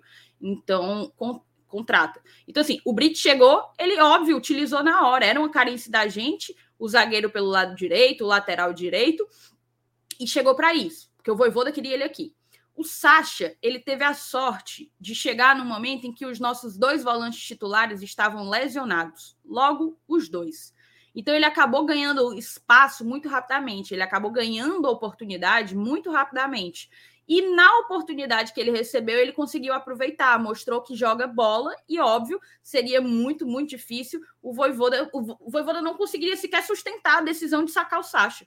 E eu tenho certeza que ele não quis sacar, porque o Sacha demonstrou é, ter plena condição de ser titular do nosso meio-campo. O Galhardo é um jogador muito acima da média e, por isso, está titular até porque houve uma mudança de esquema que favorece a um, a um Fortaleza mais ofensivo, né? Com o que a gente chama de losango, né? Quatro jogadores pra, praticamente ofensivos, abrindo mão, por exemplo, do Lucas Lima, que jogava como um meia de criação. Então tem um contexto para cada, cada decisão dessa, certo, Cristiano? Mas só uma outra coisa, Saulo, que eu ia, que eu ia apenas arrematar, assim, sabe? Sobre a questão do, do eu não larguei, tu largou, eu eu não pedi fora voivoda, tu pediu, então eu sou melhor do que você, olha aí, se o, se o pai tivesse te ouvido. Primeiro que é opinião, né? Para todos os lados. E eu não estou falando aqui de mídia independente, tá? De youtuber, de nada. Eu tô falando de torcedor. Torcedor de rede social, torcedor de mesa de bar. Tô falando de torcedor. E o fato é, havia um claro desgaste de ideias. O Fortaleza ele precisava se reoxigenar. O Voivoda precisava reoxigenar o trabalho dele. E a chegada desses, desses reforços permitiram que essa reoxigenação acontecesse a tempo do Fortaleza se recuperar dentro do campeonato. Eu acredito que a gente saiu até mais rápido do que muitos imaginavam, certo? A gente emendou aí uma sequência de três vitórias e isso fez com que a gente saísse dessa situação muito rapidamente pareceu, assim, pareceu que nem deu trabalho, né? Assim, nossa, tal hora, três jogos e eu já tô aqui já. fora. Já passei, tô... 19, passei 19 jogos na peia, sofrendo, moído medonho, em três jogos já tô fora. Então, assim, é, a gente precisa entender que futebol é isso, futebol é contexto, e o contexto do Voivoda, ele, óbvio, trouxe para dentro do PC um ambiente de muita pressão. O próprio Marcelo Paes, hoje mesmo, inclusive, falou no Esportes do Povo também que em nenhum momento é, conversou para demitir o Voivoda. Mas, óbvio, houve análises, né? Ele, ele falou assim: a gente avalia o trabalho, foi o termo que ele usou. A gente avalia o trabalho. E houve conversa com o Voivoda, claro entendeu? É, é, é óbvio. O único ponto aí é porque a gestão não tinha convicção em outro nome que tivesse a capacidade que o Voivoda tem e já demonstrou ter de tirar o Fortaleza da situação. Mais ou menos o raciocínio de ele é o melhor que a gente tem à disposição. Ninguém vai fazer melhor do que ele. E foi o que o pai falou, e assim, dá para entender algumas coisas da fala do pai. O que é que o pai disse? Entendemos que a única pessoa que poderia tirar o Fortaleza da zona era o próprio Voivoda. Mas se tivesse outro, né? Ah, quem? Não sei, mas vai que tem um técnico à disposição no momento. E assim, a única pessoa que tinha à disposição era o Guto Ferreira. Certo? Não, é, não era uma opção muito é, vantajosa aos olhos de muitas pessoas. Não era o princípio, não era o prato principal dos técnicos, né? Mas se tivesse outros técnicos à disposição, talvez o voo tivesse caído. É como a Thais falou. Não, desses que estão à disposição, né? Eu acho que o Voivoda é o melhor. Aí ele ficou. Certo? Essa não, é, era um trabalho que precisava de fato ser avaliado, porque estava muito abaixo da crítica. Estava muito abaixo da crítica. Então, assim, não dá para ser, é, ser engenheiro de obra pronta nem nada. É só entender que foi um trabalho que enfrentou dificuldades e que através de muitas mãos, muitas mãos, conseguiu se reinventar com o carro andando, conseguiu se reoxigenar, conseguiu buscar um maior pragmatismo, abandonar ideias que já tinham se provado equivocadas, já tinham se provado pouco produtivas. Então, eu acho que é por aí, certo? Eu acho que é, que é realmente por aí, mas não se engane, é óbvio que tem que se questionar o trabalho. Porque se não tivesse se questionado, tava todo mundo aqui é, e a gente não tivesse ganhando, tava todo mundo puto. Meu Deus, não tem, não tem pressão dentro do PC? O povo faz o que quer e ninguém cobra nada? É óbvio que tem que ficar a cada jogo avaliando um trabalho, entendeu? E isso aconteceu e é muito natural, faz parte do futebol. Então, é... então eu acho que, que é, é muito mais a gente abandonar essa ladainha enquanto torcedor, se unir em torno desse objetivo, abraçar essa equipe. E aqui eu retomo o comentário que você fez lá no início. Daqui para frente, 40 mil todo jogo, 40 mil todo jogo, 40 mil todo jogo, sabe? E, e parar de um querer ser maior que o outro ou, ou, moralmente superior que o outro. Aí tem também gente que fala assim: olha aí, se eu não tivesse criticado, depois vocês disseram que eu. Que, que não era para criticar, olha aí, se eu não tivesse criticado. Macho, baixa a bola, macho sabe? É gente que acha que é, que é, que é, é gente que parece que, que mandou uma carta, foi ouvido diretamente dentro do PC, foi por isso que tudo mudou. Vamos, vamos com calma. Não se tenha então, então, então alta prova, né? Não se tenha com tanto respaldo. Mas enfim, era só a ideia que eu queria, queria trazer de início. A gente está com 20 20 mensagens, mensagens retidas aí. Ó, queria dar dois avisos aqui rapidinho, tá? 1.200 likes, tá? Pra gente bater os 1.500. E nesse momento nós estamos com 30.519 inscritos, né? Batemos a marca dos 30.500. Ótimo, muito obrigado a você que se inscreveu. Se você. Ah, meu Deus. Nunca mais tinha bloqueado nenhum idiota aqui. Foi, foi Michel Gaspar, é você. Um abraço. Foi com Deus, Michel Gaspar. Vai pra puta que pariu, tá? Vamos lá. É... Ó, cobrança ao vivo, tá? Uma semana de membro e nada de me colocar no grupo. Malminha, Paulo. Malminha mesmo. Eita. E não é só você, não, tá? É gente, viu? Pronto, beleza. Ixi. Vamos, vamos resolver isso aí, né, Thaís? Vamos resolver isso aí, né? Mauro. Melhor segundou possível, comendo uma pizzazinha, tomando cinco cervejinhas e curtindo o GT. Obrigado por tanto, turma. Quando dizia que o brasileiro era prioridade, tudo era por amor. Mauro, você sempre esteve certo. O bestão do Marcenato que era errado. Você, Mauro, acreditarei e acreditei e acredito sempre na sua inocência. Um beijo pro Mauro. Felipe Alisson. Se juntar os que pediam a saída do Voivoda, os que largaram a mão do Robson, e os que diziam que o Sacha era refugo, domingo lota. Aí é gente, viu? Só aqui tem um cinco. boa, boa. Rafael Nascimento. Outro ponto. Fernando Miguel foi super profissional. Outros goleiros não suportam, não suportaram, ou não suportariam, ou não suportam, em todas os, as situações, o que ele passou. Mas teve a contusão também, né? Não, não só isso. Eu, eu, que, eu que marquei essa mensagem do Rafael para dizer que ele não passa frio, tá? Ele tinha mandado aquele comentário muito cirúrgico sobre é, o posicionamento e, e, defesas plásticas, e logo depois mandou essa, que o Fernando Miguel foi muito profissional, é, porque outros goleiros não suportaram o que ele passou. Eu tenho o nome de dois, tá? Eu sei de dois que, que agiram diferente com, com, com a mesma situação. Mas vá, Siga adiante. Perfeito. Lucas Saboia Mora. Capixaba realmente está um nível abaixo, mas já deixou muito suor dentro de campo e ajuda muito a gente.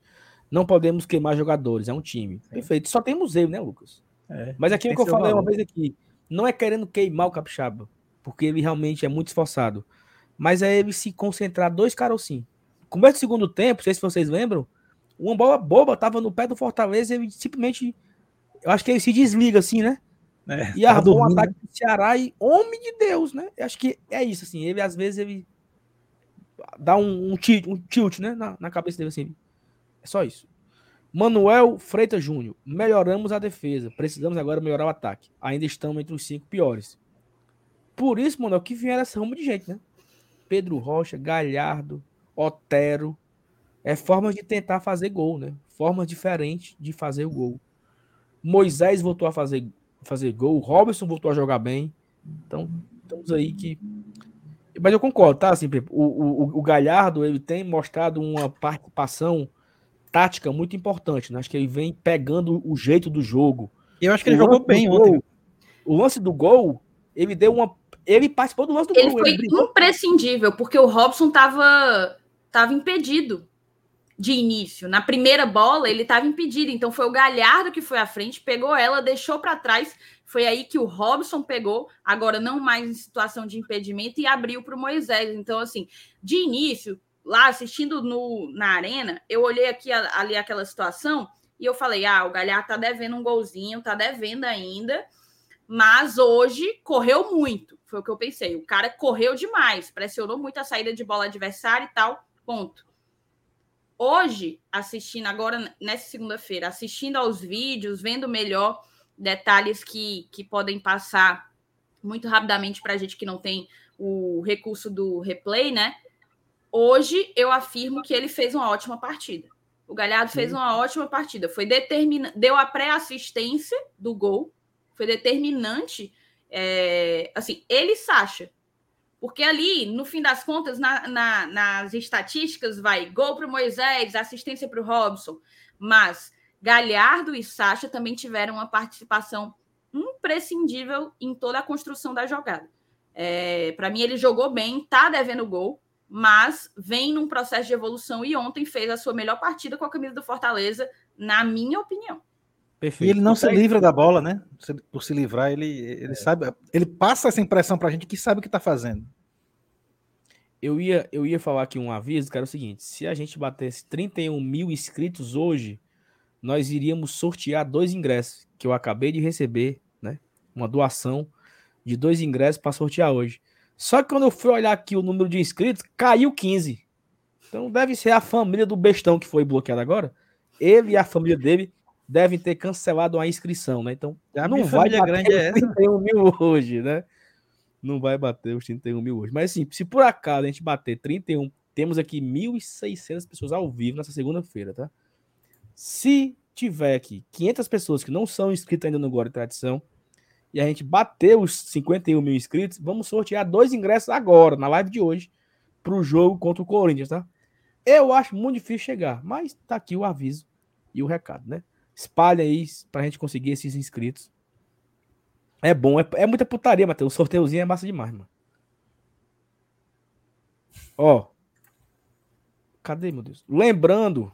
Cadê? Lembrando que a jogada do gol partiu de um desarme do Tite, que fez uma partidaça ontem. Muito bem. Muito bem. Henrique Sobreira. O Henrique ontem levou uma de graça minha, Thais, ó. Eu e coloquei foi? no Twitter, alguma coisa que eu coloquei no Twitter. Aí ele colocou assim, ó, Salvo, como é que dorme depois de um jogo desse? Eu disse, mas fechando os olhos e virando pro lado. Ei, mas eu passei um perrengue, tá? Quatro horas da manhã e eu não tinha conseguido dormir. Nervosa ainda. Coração não, acelerado. Não só isso. Era, eu acho que eu tava ainda eu tava tentando dormir, não tava mais no celular. Eu acho que eu fui dormir umas três horas, larguei o celular umas três horas, porque até três horas eu tava vendo Twitter, meme, vendo tudo, né? Lendo alguns perfis que eu gosto de acompanhar em, em dia de vitória em Clássico Rei. Ô, covardia. Tava acompanhando tudo. Vendo umas lives também. Você chega em casa e vai assistir umas lives. Aí, umas três horas eu larguei o celular, mas cadê que eu consegui dormir? Vira para um lado, vira para o outro, vira para o lado e mexe, mexe. Deu quatro horas. Eu falei, meu amigo, amanhã vai ser. Então, hoje eu, eu fui só o bagaço da laranja. Queria ter ido para a praia, não consegui fazer oh, O Henrique perguntou aqui, ó, ganhar do Timão, São Paulo e Botafogo é pedir muito? Calma, né, Henrique? Foco no Corinthians, né? Calma. Tá, eu não acharia ruim sete pontos aí. Ó, eu quero. O, o Leonardo falou o seguinte: o bestão era torcedor do Ceará ou apenas discorda de vocês? Não, é porque ele falou que a Thaís era uma chata, insuportável. E. O Leonardo, ele não. É, ele não só discordou, não é que ele discordou. Até porque nem teve discordância, ele nem argumentou no Twitter dele, no, no comentário dele. Ele apenas agrediu, ele apenas desrespeitou.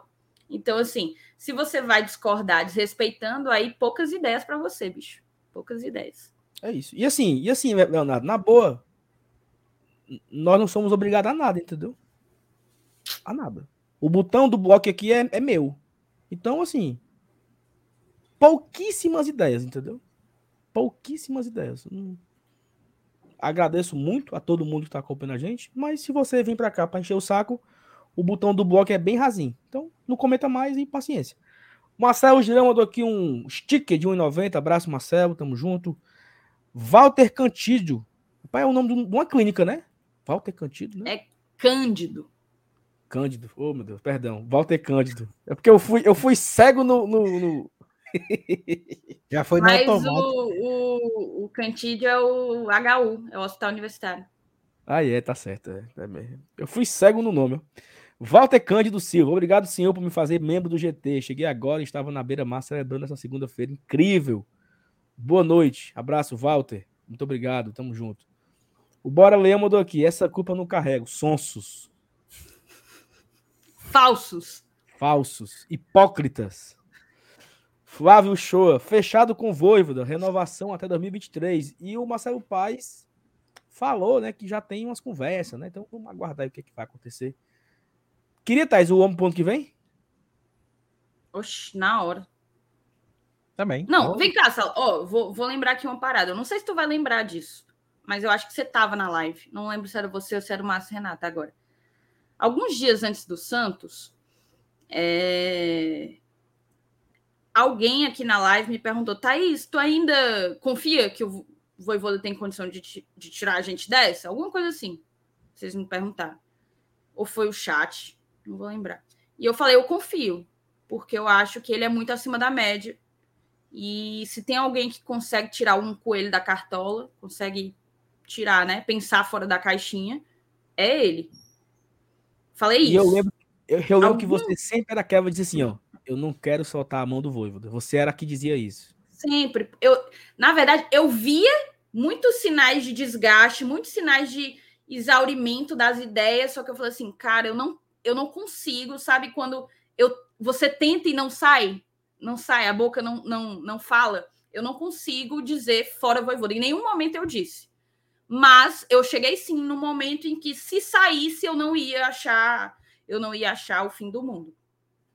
Mas eu coloquei isso, eu coloquei esse negócio alguns dias antes do Santos. Aí depois do Santos foi foi quando eu falei assim: "Cara, a situação tá esquisita.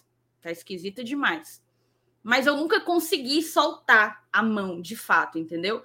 Por acreditar que ele é muito acima da média. E aqui eu já falei várias vezes no Glória e Tradição. Ele é um cara em evolução, ele é um, é um, ele é um treinador em construção. Cara, o primeiro, o primeiro campeonato do Voivoda foi um campeonato cearense ano passado aqui no Fortaleza. Foi o primeiro título dele. Entendeu? É... Aqui no Fortaleza ele tem vivido muitas primeiras vezes a primeira pressão, a primeira grande pressão que ele viveu foi agora. Eu tenho certeza que ele nunca tinha experimentado uma pressão do tamanho como a que ele enfrentou. Um moído, um moído grande desse. Um fuado Não, desse grande. Tinha, cara. Porque se duvidar, é o primeiro clube de massa que ele tá que ele tá treinando. Eu não sei como é a torcida do União Lacaleira. Pode até ser que seja um clube de massa. Eu, eu realmente estou falando sem conhecimento de causa. Tem o Talheres também, né? Não, é, não é o primeiro, não é o primeiro. Aquele, aquele embranquecimento nos cabelos dele, será que é sério mesmo? Vocês viram um dia desse, né? Cara, ele justamente envelheceu, pô. Mas sacanagem. Ele também, aparecia acabado nas entrevistas, sabe? Então, é pronto. O Rony foi na mosca. Eu falei isso aí. Eu falei em uma live. Eu falei, é porque com ele a gente, eu ainda acho que a gente tem uma chance. Sem ele, eu já não tenho essa confiança. Mas é isso, ele é um cara em formação, ele é um treinador em formação. E quando você pega os pontos bons desse pacote, é mara. Mas esse pacote também traz pontos ruins e é preciso saber lidar com eles, entendeu? Então. Vamos, tentar, vamos dar vazão aqui no chat, que tem muito mensagem para ler. A Sandra mandou o seguinte: a única preocupação ontem foi colocar o De Pietri, se ele não responde há muito tempo, né? Falamos aqui já um pouco sobre o De Pietri. Expectativa que agora com o Pedro Rocha ele fique um pouco mais afastado, né? Rafael Liberato, classificação para a Sula, renovação do voo para 23, Penta Cearense, campeão da Sula, vaga para Libertadores, assim. Homem de Deus, pelo amor de Deus, vai ser. Ainda tem a Copa do Nordeste aí, viu, Rafael? Que eu queria. A Copa do Nordeste tá nesse embalo aí também. Ora. O Walter Cândido se tornou membro, tá? Obrigado, Walter. O Walter Cantídio, né? Que eu chamei aqui o homem. É. Walter Cândido. Obrigado, Walter, por se tornar membro aqui no canal. Diogo Alencar. Se passar na Copa do Brasil, o time pode perder o foco na A? E aí tem um ponto aqui interessante, tá, Diogo? Já temos três jogadores suspensos. Ah, mas a pergunta não é nem essa, né? A pergunta é sobre foco. Eu acho que não. Eu, vou, eu, eu, eu tava falando sobre desgaste, né? Eu, eu achei que a palavra era essa, né? Se era para focar no jogo do Corinthians ou no Fluminense. Mas é passando, passando do Fluminense. Jogo, o jogo vai ser bem despassado, né? O jogo da, da ida da semifinal já é na próxima quarta. Já vai ter a ida da semifinal. Se o Fortaleza passar, ele pega Corinthians ou Atlético Goianiense. Vai ter o sorteio do mando para saber se vai ser aqui, né? Ou vai ser em São Paulo ou em Goiânia. E o jogo da volta só duas, três semanas depois, porque vai ter a semana de Sula e Libertadores, né? As duas semanas de Libertadores Sul-Americana. Então, acaba que vai ter de novo duas semanas livre para trabalhar, para folgar, para preparar o elenco, o time para o jogo da Série A e também para o jogo da volta à Copa do Brasil. Não vai ser agora, né? E aí, assim, Diogo, chegando numa semifinal de novo, cara, pela segunda vez seguida, né? dá pra gente sonhar e ir pra final, cara. Né? É uma oportunidade de você ter um título ali, né? Muito perto. Imagina só, você pode chegar em mais uma semifinal contra o Atlético Goianiense ou contra o Corinthians. Não é bicho papão, não. Dá pra gente passar.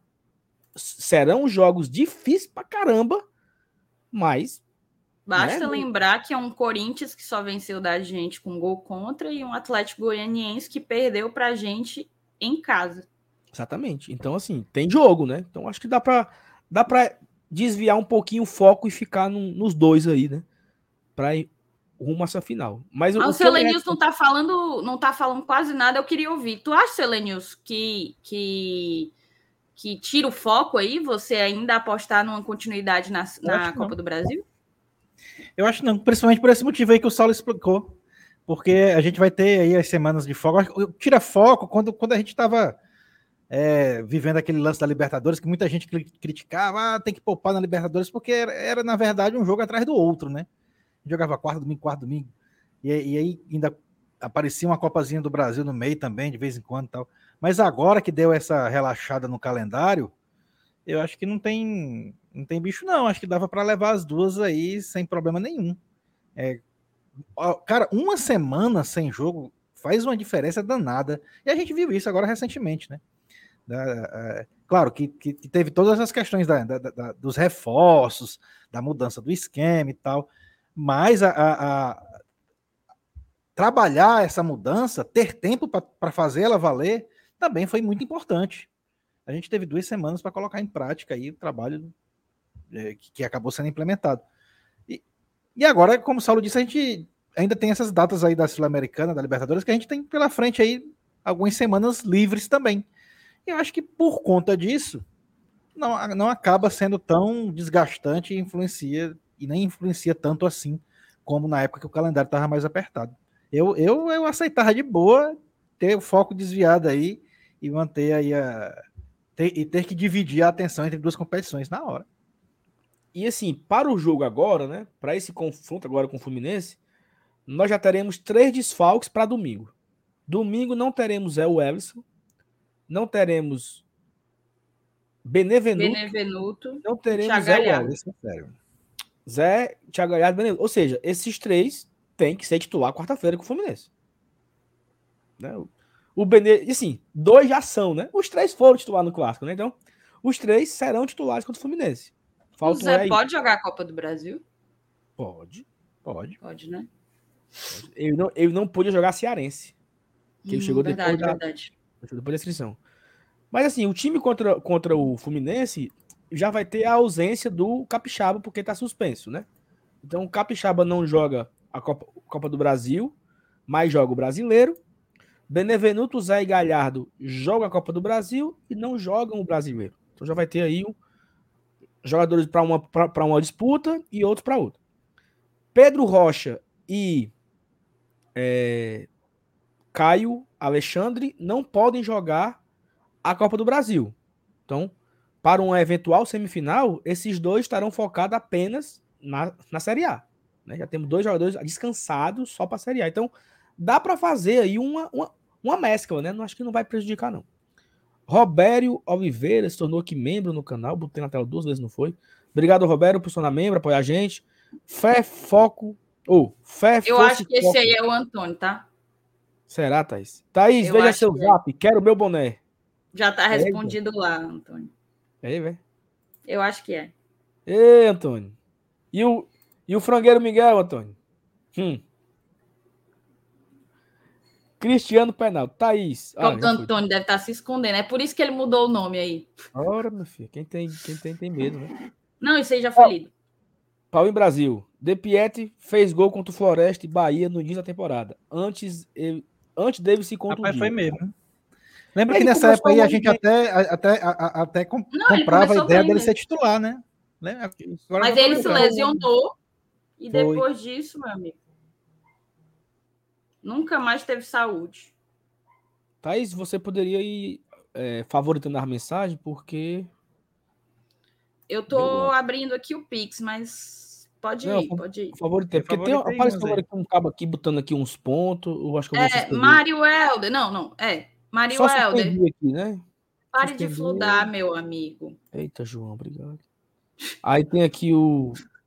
As reações um... do Saulo toda vida que o João manda superchat. Tem um bestão aqui também que torce esporte. Homem, vá preocupar com seu time, homem de Deus.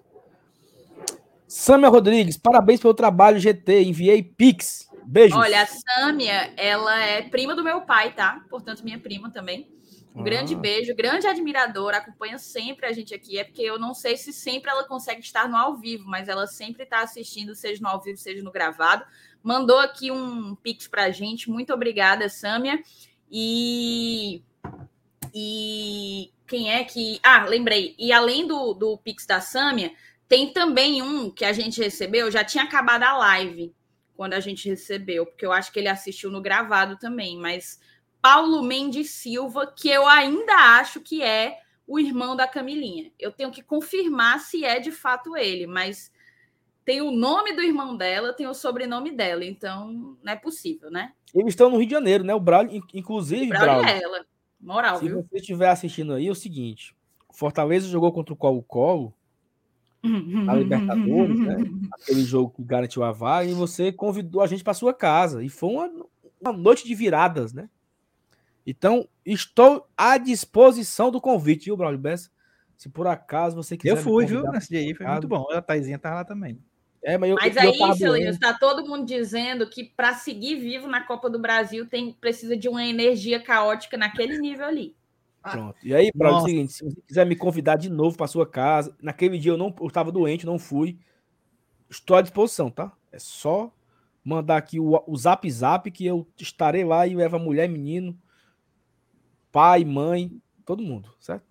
É convidar e só quem Paulo, tá no se, se você estiver assistindo essa live depois, ou ao vivo ou no gravado, mande para o seu cunhado. E ora. Cleuton Batista, leitura da Thaís encaixa no que o Marcelo Paz disse. Não duvidem da capacidade do Fortaleza de se reinventar. Parabéns. Muito bem, Cleuton. Obrigado pela mensagem, pelo superchat. Bruno Feitosa para um. Pode, acho que é para um, né? Boa noite a todos. Temos desfalques para a Copa do Brasil? Excelente o trabalho de vocês. É, Bruno, já falei agora, né? Temos o Capixaba, está ausente por cartão amarelo. O Crispim é dúvida, não sei se ele viajou. Parece que o time viajou hoje, né? É amanhã, noite, não, é amanhã que viaja. O Crispim, ele, tava, ele ficou fora do jogo ontem por lesão. Não sei se ele vai viajar. E o Tinga também, né? Está voltando. Não sei eu tinha informação que o Tinga viajaria, né? Então, é, mas é, vamos esperar a confirmação.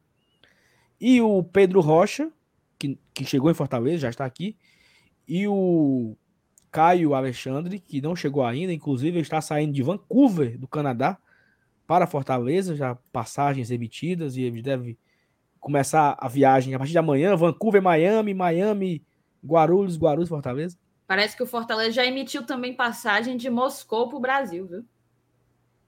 Já chegou aqui, menino. Ele já chegou? Pedro Rocha, chegou ontem. Já treinou ah, hoje. Ah, foi? Foi? Eu não vi, foi, não, foto. Já treinou. Já treinou.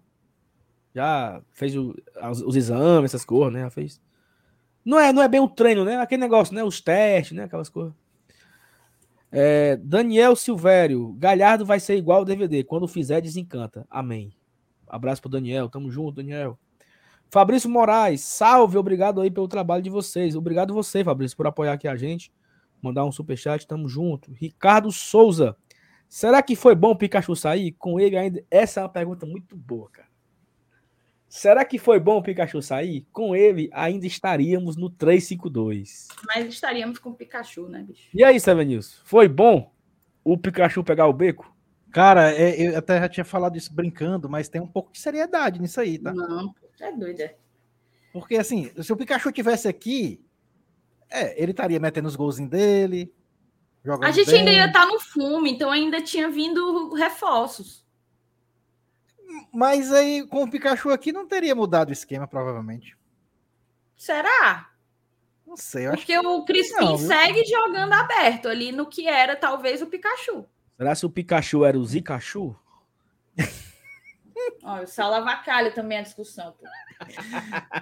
Meu amigo, se o, se o Pikachu quisesse voltar hoje, eu tô abrindo o cadeado. Não, a, a, agora que a Zica foi embora, que, a, que as vitórias voltaram a acontecer. Agora, agora, agora falando sério, agora falando sério jogar com essa linha de quatro homens no, no ataque, o Pikachu fazendo o lado direito, tu era, é doida. era é, muito foda, é. pô. Perfeito. Certo? Porque, Pikachu, você não tem muitas obrigações de recompor. É você ali, ó. Tabelinha, cruzar a bola na área, chegar de surpresa, trocar posições. Pô, a gente brinca aqui, mas o Pikachu seria muito importante nesse momento também. Talvez ele mudasse o esquema, né, pro atual, e o Pikachu continuaria sendo muito necessário né, nesse novo esquema. Obrigado, Ricardo. Wilton Neto, o Galhardo tem que fazer um gol para tirar o peso. O Galhardo tá fazendo muita raiva pro outro lado, né? Raiva ele tá fazendo, provocando, farrendo enxame. É, tá fazendo. Falta só o mesmo gol. Inclusive, meu amigo Jorge Cleito colocou no Twitter uma mensagem, né? Que o Galhardo tá frescando muito, mas tem que começar a fazer gol. Inclusive, um abraço pro meu amigo Jorge Cleito. Saudades. Saudades desse teu olhar. Mas Rafael tá, Nascimento. Ele tá voltando Fala. a se soltar de novo. Fortaleza ah, voltou, né? Não, é que nem a Thaís e o Marcenato, é no Oba-Oba. É. Só gosta do Oba-Oba. Entendeu? O Jossi Cleide tava escondido, mufino. Aí começa a ganhar um joguinho e já se solta. Rafael Nascimento. Fora que o Atlético Goianiense tá com 2 a 0 de vantagem. Eu iria com tudo. Perfeito. Mas assim, esse Atlético Goianiense, ele não é garapa, não, viu? É, não vai nessa, não. É bem durinho também para nós. Mas tem jogo. Né? René Paz também se tornou membro aqui, o René, René Paz. Três membros hoje, tá? Está hoje foi sucesso, viu? Pense. Muito não, obrigado ao René. Tá Olha o homem aqui, João Neto. Concordo com o pensamento do Sal. O time agora tem mais opções no banco. É isso mesmo, João. Muito obrigado pelo comentário, pelo superchat aí. de, como de sempre, você apoiando aqui o GT. Homem bom. Abraços. Ei, João, inclusive tô esperando aquele convite lá do, do churrasco na sexta-feira à noite, né? Que ia ter o sanfoneiro, que você disse que ia fazer. Meu Deus, o sal tá pidão hoje, né? Bicho? Barrilzinho de show. aqui nessa brincadeira já se convidou para casa é do Braulio, para casa do João. Meu amigo. Sim. Então, qual o problema Ficar disso? em casa que é bom, meus amigos, não quer não, né? Os meus amigos me chamam para as suas residências. E eu estou só lembrando. Que senão vamos marcar. Opa, tô, tô só lembrando, entendeu? Não tô. Tiago Carneiro, salvo quem recebeu o convite oficial e o único que não foi. Isso aqui é uma verdade que me dói muito, Thiago. Eu fui convidado para casa do Braulio. Eu fui convidado. E eu não fui porque eu tava doente. Os bestão que foram, foram tudo na poita. Tudinho que for, tudinho. Elenils, Thaís, FT, Udu. Eu levei um bolo. Eu, quer dizer, eu não, ora, mulher, né? Ora, bolo. Fé, força, fé, força e foco. Saulo, Paredão Miguel, que é Paredão Miguel, que é porra de Ice Boy, macho. A tatuagem no final da temporada, Antônio. A não ser que você seja discípulo do Vina Pipoca. Antônio, ó, a tatuagem é Antônio, tem que fazer, é? É. O quê? Eu não fiz uma, uma aposta com, com o Antônio? Era Antônio, era Antônio. Tem que fazer no braço, Antônio. É, exatamente. É. Eita. José Neto. Saulo, manda um alô para Juliana do Bar de Fátima. Ela tá trabalhando pelo Fortaleza desde maio, que ela vai para a missa todo dia 13 na igreja de Fátima. Juliana, muito obrigado pela sua fé para o nosso Fortaleza. Um abraço para o José Neto também, todo mundo aí da sua família. E que dê tudo certo para nós, né? Para o José Neto, para Juliana e para todo mundo. Obrigado. Salve lá mandou aqui 5 dólares canadenses. Aí é dinheiro, viu? E o salve deve ser lá do. De onde tá vindo o, o menino, né? O. É... Nome do cabo. Eu tô, Caio. Tô... Caio Alexandre, cara. Caio Alexandre. De onde tá vindo o Caio Alexandre? Eu acho que o Sal também é de Vancouver, se eu não tô enganado. Fica em, em Vancouver também. Mora em Vancouver. Vixe, cheguei atrasado. Teve áudio do estimado Dr. Pipi? Sal teve uns áudios hoje, né? Ontem à noite ainda surgiu já novos áudios do nosso do nosso queridíssimo doutor Eupídio Neto. Estarei sempre contigo. E acabou aqui as mensagens. Tem mais alguma pra gente ver aí? De interessante? Hum, não. Mas eu acho que tem um, um tópico interessante. A gente já até pincelou, né? A questão do, do Fluminense, da necessidade de, de ir ou não com força máxima. É, tu começou aí o assunto. Na verdade, na verdade, na verdade, eu vou fazer um negócio para ficar mais bonito, tá? Tu começou um negócio aí. Hum. É... E eu acho que a gente precisa entender que o Fortaleza talvez de fato não tenha condições de atuar em três frentes, né? Se eu não me engano, teve até uma mensagem do Rafael Nascimento que botou. Eu não sei se foi o Rafael Nascimento que botou assim que era ruim com três competições, porque aí a gente não tinha semana livre nenhuma. Todos os meios de semana a gente estava jogando, viajando, aquela correria louca. Agora não. O contexto mudou um pouco. A gente passou duas semanas cheias de descanso e trabalho, duas semanas em que os atletas tiveram folga, por exemplo, e eu acho sim que a gente está preparado para encarar uma segunda competição para além do Campeonato Brasileiro. Você mesmo falou a questão do espaçamento das datas da Copa do Brasil. Então é algo que o Fortaleza tem que aproveitar, não só por tudo, mas porque o Fortaleza que perdeu de 1 a 0 para o Fluminense lá atrás não é o mesmo Fortaleza que vai jogar na quarta-feira, tá? São fortalezas completamente diferentes, com esquemas diferentes, com encaixes diferentes, com jogadores titulares diferentes. Então, assim, Cabeça Há uma enorme evolução. Cabeça. Principalmente isso. Cabeça diferente, não é a mesma pressão. Pelo contrário, agora é um time que trabalha sem aquela pressão horrorosa que puxava para trás, né? Que dificultava as coisas. É... Então, assim, é outro contexto. E a gente precisa saber se aproveitar disso. Até porque uma coisa pode levar a outra o momento bom no brasileiro pode puxar um momento bom na Copa do Brasil e avançar na Copa do Brasil pode estimular o time a seguir forte no Campeonato Brasileiro. Outro ponto, tá? Outro ponto. Passando eventualmente no Fluminense, lembrando que a gente está a uma vitória simples de ir para os pênaltis. 1 a 0 a gente já está nos pênaltis e a gente tem um goleiro tal qual o Fábio do lado do Fluminense, mas a gente tem um goleiro que é pegador de pênalti, que é conhecido por isso né? É, tal qual o, o Fluminense, a gente, enquanto o Fortaleza de hoje está em um momento muito melhor do que o que perdeu por 1 a 0 o Fluminense vem de uma chacole, né, saculejada, assim. Óbvio. Não é o suficiente para você dizer, tá em uma fase, vai degringolar, tá em derrocar. Não é. É um time ainda muito forte, ainda muito competitivo, que tá brigando lá nas cabeças, mas levou uma saculejada aí do Inter que a gente meteu 3 a 0 com a perna nas costas, né? Com o pé nas costas. Então a gente precisa aproveitar porque em passando pelo Fluminense, a gente, meu amigo, tem um caminho muito interessante para percorrer ainda, certo? Porque tem muito jogo se Fortaleza passa e Atlético Goianiense se classifica em cima do Corinthians tem muito jogo. E aí a gente vai estar tá entregando. Eu vi gente falando assim: ah, não, joga, manda só os reservas, não é, não é nem para viajar os titulares. Parece tu naquele jogo lá do Peru. Não é nem para viajar os titulares. Aí não, né? Aí, aí é loucura. Você tá abrindo mão de brigar por uma taça, pô. Uma taça que a gente não tem, uma taça que poucos clubes na região têm.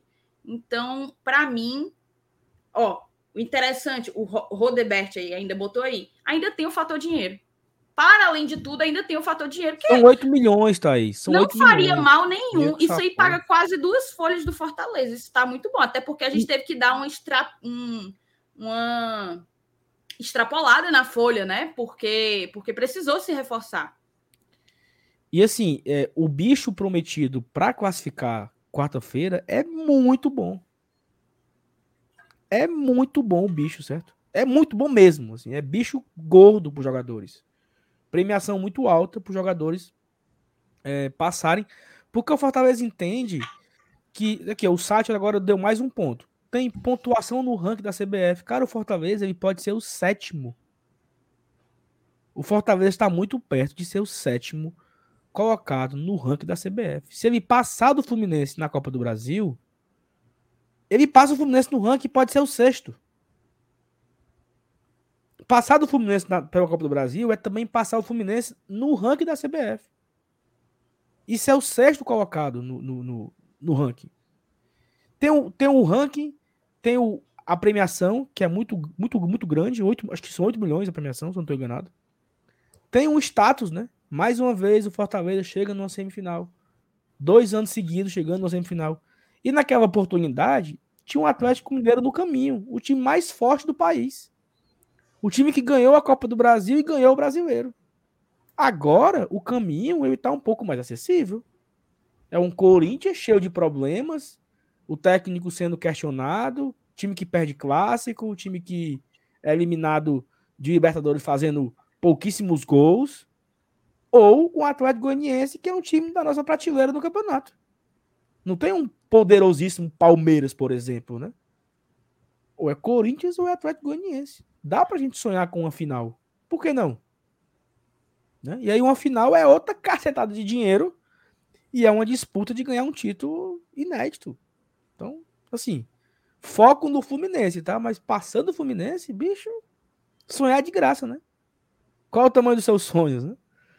Com bairro Rogério Sangue, né? Qual o tamanho dos seus sonhos? O Rogério, o Rogério dizia essa frase, né? No vestiário. E sonhar ainda é de graça, né? Vamos para cima desse Fluminense com tudo que der para ir. O Atila Matos se tornou membro aqui no canal. Obrigado, Atila. O Ronaldo, Thaís, tem aqui uma denúncia. O pessoal gostaria de fazer aqui uma denúncia. Márcio Renato, Global, gravando vídeo no meio da TUF, fingindo que é povão. Você não nos engana, seu covarde, cretino. Né? Faltou só isso, mas ele quis dizer isso também. Faz e o Ronaldo, ele bota aqui uma mensagem em japonês, sabe? Aí você tem que copiar e colar e botar lá no tradutor para entender o que, é que ele tá querendo dizer. E mandar. Eu já vi a marmota. É Acho que um dia desse ele mandou uma mensagem pro Márcio Renato, né? Que o Márcio Renato é. foi uma ótima aquisição. Isso, é porque. Mas ele, é morde a sopra, então, né? Um dia hum, alisa, é. no outro dia tá. Exatamente. Exatamente. É... Cícero, Sal, se de seis, três são titulares, erramos apenas 50%. Estamos no lucro. Geneva foi boa, inclusive, nas saídas. Nem sem Mas não é erro, né, não, Cícero. Pelo contrário, óbvio, a gente não tinha como trazer, nem precisava trazer só titulares, a gente precisava qualificar o elenco. Você Vai olhava para trás e tinha o Torres para entrar no ataque. Agora você olha para trás e tem Pedro Rocha e Thiago Galhardo. Você olhava para trás e só tinha o Ronald, o Jussa e um Felipe desestimulado, né? O que é, Saulo? o que é, Saulo? Tá vendo aqui uma figurinha do seu profissional não existe, não. É muita putaria. Você, você tinha como opção para volância um Jussa, que não vinha num bom momento, definitivamente, um Felipe, que estava extremamente desmotivado, né? Sem, sem foco para permanecer no Fortaleza. É... E agora você tem um Sacha, que já pegou o lugarzinho dele de titular, você tem um baiano que vem sendo utilizado pelo pelo Voivoda ali caindo pelo lado direito. Você tem agora um Caio Alexandre, que a gente ainda vai falar dele, mas para mim foi um ótimo movimento do, da diretoria, um ótimo movimento do Fortaleza. Então, assim, não é só pensar em, em trazer titular, não. É qualificar. O grande problema do Fortaleza estava porque a gente tinha bons titulares em sua maioria, mas quando tinha que fazer as substituições, e tinha que fazer as substituições, o time caía drasticamente de rendimento.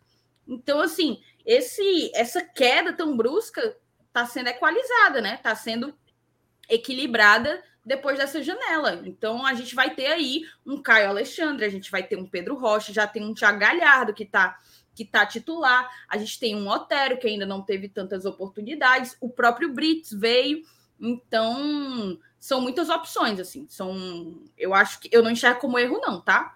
Na verdade, na verdade, na verdade, eu preciso pagar para ver, eu vou esperar o final do ano para eu dizer, é, nessa aqui a gente talvez tenha errado porque por hora não dá para fazer uma avaliação é, definitiva do, das contratações como um todo. Mas eu não enxergo o fato de não ser titular, de não ter vindo para ser de imediato titular, como erro, não.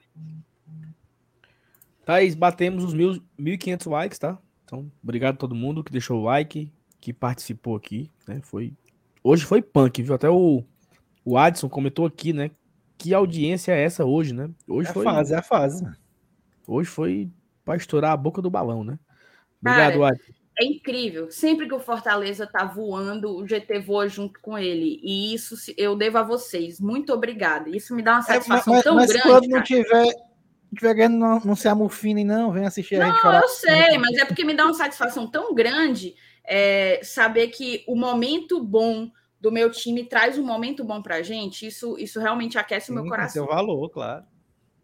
É, porque caminha, cam... nós caminhamos juntos na fase boa, né? Assim. É. Mas se quiserem também jogo, caminhar junto na fase ruim, pode se sentir à vontade também. Nós estamos aqui é, para se abraçar. Então, a segunda-feira de, de, de, alegre, né? Que essa é a terceira segunda-feira de sorriso no rosto. Tá aí, já bateu 1.600, mulher. Ah, é, eu tô, eu tô areado, tô areado. Vai subir de novo. Pai, eu vou, eu vou bloquear aqui o Thiago. Ô, me chato. E Thiago, cara? É um cabo que tá aqui botando não sei o que do esporte o tempo ah, todo. Ah, esporte. Ô, Thiago. Já silenciei, ficava três vezes e ele volta, miserável, fica esperando, né, Vinícius? Desbloquear e ele volta. É muito filho. O salve lá. Ouvi um comentário do Marcelo Barreto sobre essa questão. Vale a pena ser eliminado logo de alguma competição? O que vocês acham? É problema de calendário ou problema do nosso tamanho enquanto clube? Porque hoje no, no Redação Sport TV teve esse debate, né? Trazer para cá, é interessante. Rapidinho. Que ele está falando do Fortaleza e falaram assim: ó, quando o Fortaleza sai da Libertadores, ele não teve mais a sequência de jogos, né? E ele conseguiu descansar um pouco e o time entregou o resultado. E aí o Barreto ele faz a pergunta. Então quer dizer que o time vai chegar pro torcedor, ó, oh, torcedor, eu vou ser eliminado, tá? Pra gente ter um melhor desempenho na Série A. Isso é feio, né? Assim, como é que, eu, como é que a gente normaliza isso? Mas eu acho isso tão sem, sem lógica. É tipo assim, eu, ah, eu não vou comprar esse carro aqui, não. Eu tenho dinheiro para comprar, mas o IPVA dele é alto, não vou comprar, não. Dá um milaço mais na frente. É uma besteira, mas. Tu tem dinheiro para comprar o carro, tu não tem dinheiro para pagar o IPVA. É se tu classificou para uma competição, tu tem que se preparar para jogar ela de acordo com o teu calendário.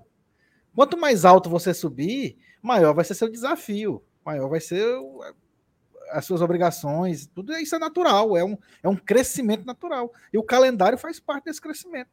Você não quer jogar. E a, e a opção para não jogar é ser eliminado, ou negócio em futuro, viu? O que é que tu acha, Thaís? Eu acho, respondendo a pergunta do Saulo, é, eu acho que são as duas coisas. Tem sim problema de calendário, mas a gente tem que reconhecer que de fato a gente não tem ainda condições de ter um elenco para três competições. Isso, contudo, não me faz querer desistir de competição. Eu, eu, se eu pudesse escolher, Thaís, você escolhe eu ia escolher jogar ano que vem a Libertadores de novo, a Copa do Brasil de novo, o Brasileirão de novo. Porque uma hora a gente vai evoluir. É, o grande ponto é porque nos falta grana. Para você ter. Eu, eu vi muita gente falando: ah, a diretoria não preparou um time para jogar Libertadores. Mas é claro. Com que dinheiro a gente ia conseguir tanto? Óbvio, dava para ter qualificado? Dava, mas não dava para você, por exemplo, ter um time competitivo como um Flamengo, como um Palmeiras, como um Atlético Paranaense, como um Atlético Mineiro. Então, assim, eu acho que é com o tempo uma evolução gradual e natural, a gente alcançando esses espaços dos grandes clubes do Brasil, da elite do futebol sul-americano, e isso vai fazer com que a gente chegue cada vez mais preparado. A lógica, a regra é essa. A regra é essa. Então, assim, só para responder de uma maneira é, mais concisa a pergunta do Saulo. Acho que existe problema de calendário. Acho que sim, a gente tem um problema de tamanho muito mais financeiro mesmo da coisa. A gente não consegue ter uma folha tão tão nossa nossa folha precisa ser muito enxuta, né? A gente não consegue ter tantas opções ao nosso dispor e tantas opções de qualidade para poder saber. O Flamengo está ganhando, tá ganhando no Campeonato Brasileiro com time reserva. Virou até um meme, ah, bota os reserva do Flamengo. Amassaram o Atlético Paranaense 5 a 0, era um time reserva. Entendeu? O Fortaleza não tem essa condição e tá reserva porque vai disputar no meio da semana Copa do Brasil. Mas aí, o Fortaleza mas não tem esse, essa condição disso.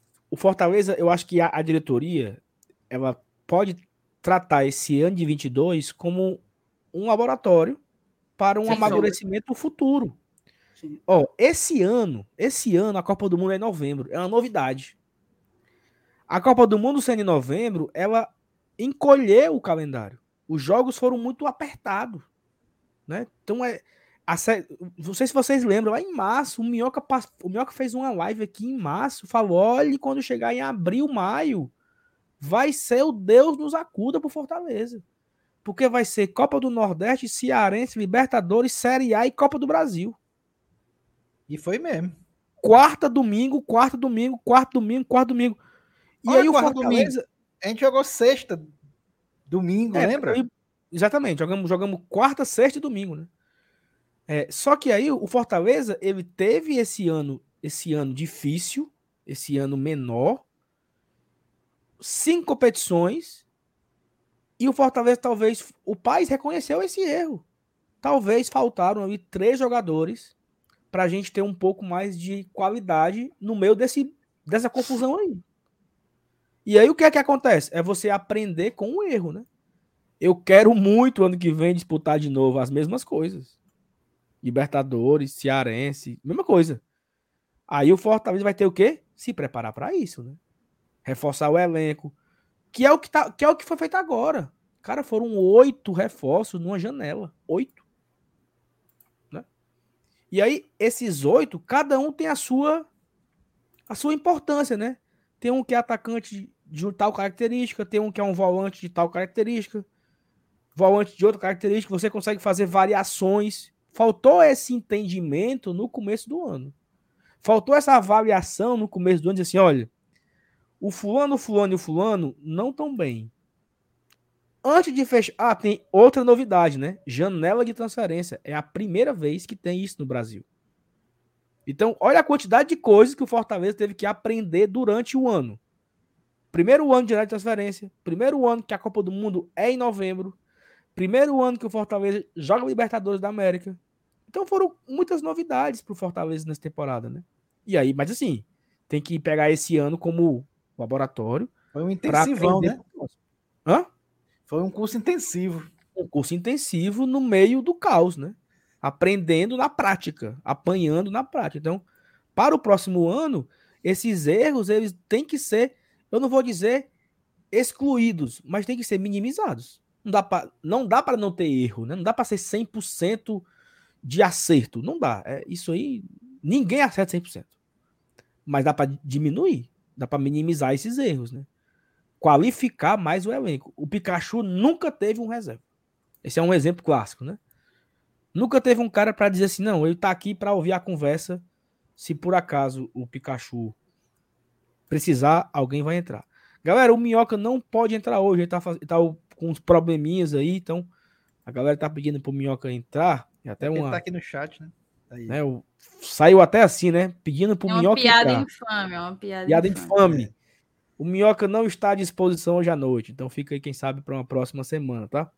Mais um tá abraço pro Minhoca que tá aqui no chat. Inclusive o Minhoca que nos deu a honra, né, Thaís, da sua companhia ontem, pós-jogo. Saímos para jantar ontem, conversar sobre o Fortaleza, sobre. Na verdade, aconteceu que esqueceram ele na Arena Castelão, né? Ele, ele perdeu a carona dele.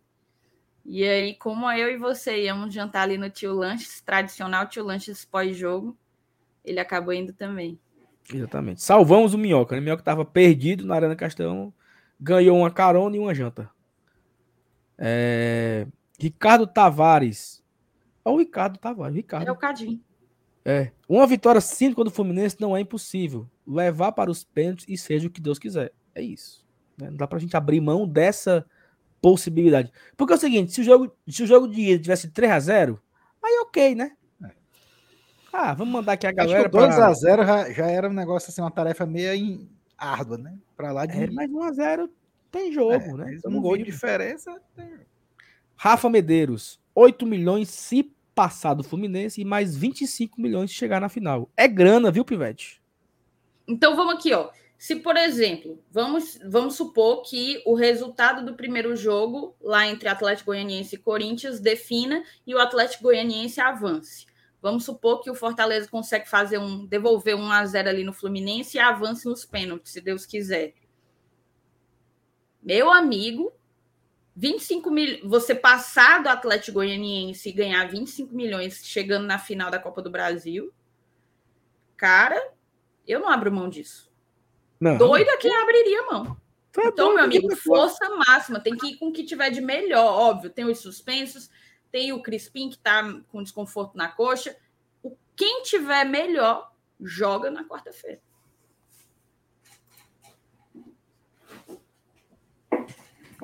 Perfeito. Como é aqui, macho? Juvanildo mais o Internacional que ganhamos era o ah, reserva. Eu acho que foi na hora que a Thaís falou que tinha ganhado. Não, foi quando eu falei que o Inter que a gente ganhou, ganhou do, do Fluminense. Mas peraí. Não era tão reserva assim, tá? Primeiro porque começou com três titulares. O Vitão, zagueiro, o lateral direito Bustos, né? Aquele, aquele Bustos. E o Alan Patrick. Três. No intervalo, no intervalo, entraram quatro jogadores titulares, entre eles Edenilson. É, então, só aí já ficava sete jogadores titulares, né? Com um a mais jogadores. em campo. Com um a mais é, em campo, sete jogadores titulares e mais. Os dois gols foram 3 a 0 dois gols foram no segundo tempo, após a entrada desses quatro. Então, assim, dois gols com um a menos foram com o Inter com sete jogadores titulares. Então é, é um pouco tem que olhar direito o, o contexto, né, da, da situação. Aqui, Você tá Afonso cheio tá... de risadinha, né, bebê? Quem? É o Afonso. Não, o Afonso comentou aqui, ó. Minhoca tá em grande fase, jantando às custas do GT. E nem eu, viu, Minhoca? Tá melhor, tá melhor do que eu, viu? É... Já pensou? Já oh, pensou? Paulo Henrique Esteves. Saulo, não dá para o Fortaleza ficar entre os cinco no ranking da CBF no final do ano? Paulo Henrique, pelas Eita, minhas Paulo contas, viu? Para as minhas contas aqui, o Fortaleza teria que, eu, eu acho, que ser finalista da Copa do Brasil. Se ele for finalista da Copa do Brasil, acho que ele tem pontuação para chegar numa, em, em, quinto, mas acho que essa seria a única possibilidade. É, Fagner Alexandrino, Sal, tu ganhou a blusa do Dia dos Pais? Como, não. Ganhei foi nada. Ronaldo. O Ronaldo botou aqui um negócio em japonês. Não tá putaria comigo. Deve ser alguma coisa me esculhambando aqui. Deixa eu ver o que, que ele falou de mim aqui. Assim, Vamos já botar no Como Google é Tradutor. Isso, Saulo, é Saulo não se deixe enganar pelo, con... e pelo convite para a Casa Global. Abraço a todos. Uma coisa assim que ele disse. Valeu, Ronaldo. Pesquisou rápido, né? Porque eu já tava pesquisado aqui, né, Thaís? Ah. Tava, já tava copiado. Tava copiado, tá? Televisão, tá, entendeu? A gente finge que. Quem Ana Maria sabe Braga faz ao vivo. Ana Maria Braga louco, não abre o forno. A Maria Braga abre o forno com o frango já assado, né? Então. Já é, vamos ver o que é que tem hoje aqui. Oh, meu Deus. Sátiro, o calendário este ano é puxado, mas fica a experiência. Precisamos de um elenco maior e mais qualificado para as competições importantes. E faltou gestão de elenco também, que o Voivoda tem aprendido. J jogadores que não tiveram oportunidades, né? Jogadores titulares que jogaram muito. Pikachu jogou todo jogo. Fortaleza e Calcaia joga Pikachu. Fortaleza e Vitória, depois de ganhar de 3 a 0 na ida, entra Pikachu, né? Assim, então, acho que faltou dar uma oportunidade maior a alguns atletas, né? Obrigado ao Sátiro aí. A Thalia uhum. também comentou sobre isso. Ó. A inexperiência e os títulos nos fizeram acreditar que era possível disputar todas as competições. Vai, Thaís. É porque eu, o, o Mário tinha pedido para eu vir olhar o Pix, né? Aí, quando eu abri aqui o Pix, tem o Pix do Mário, claro, mas para minha surpresa, tem o Pix do nosso querido Michel Gaspar, viu, Sal? Mandou um Pix aqui pra gente. Quem é Michel Gaspar? Não foi o que tu bloqueou, Caba? Sim. O próprio. Mandou um Pix aqui pra gente de dois contos. Valeu. Então ele deve ter mandado a mensagem no Mas Pix, a né? raiva não passou ainda, não. Mas não, não aparece mensagem, não. Ah. Ó. Deve ter esculhambado tu aí, ou eu. Né? Será? Deve ter. Mas assim, é... agradecer ao Mário Pedrosa Moreira, tá? Que mandou um pix aqui pra gente também. Obrigada. Pra galera hum. que quiser mandar pro nosso pix, ou vai no QR Code que tá aí no canto da tela, ou aqui, ó, o nosso e-mail, gloriatradição.gmail.com. Ó, o Sal se tornou membro de novo aqui no canal, atualizou, obrigado. E falou aqui, ó, voltei e agora para ficar, né? Sal, não vá embora mais, não. É, o, o, Marcos Aurélio pergunta: se formos campeões. Homem. Cara, homem, pelo amor de Deus. Ó, o campeão da Copa do Brasil ganha 600 pontos, vezes 5, 3 mil. É, Fortaleza hoje tem 12.300. Eu acho que dá para ser quarto, sabe? Quarto. Não sei, eu tenho que fazer as contas, Marcos, mas Marco, mas eu acho que dá para ser dá para ser o quarto no ranking, talvez. Mas é isso. Thais Lemos, e aí?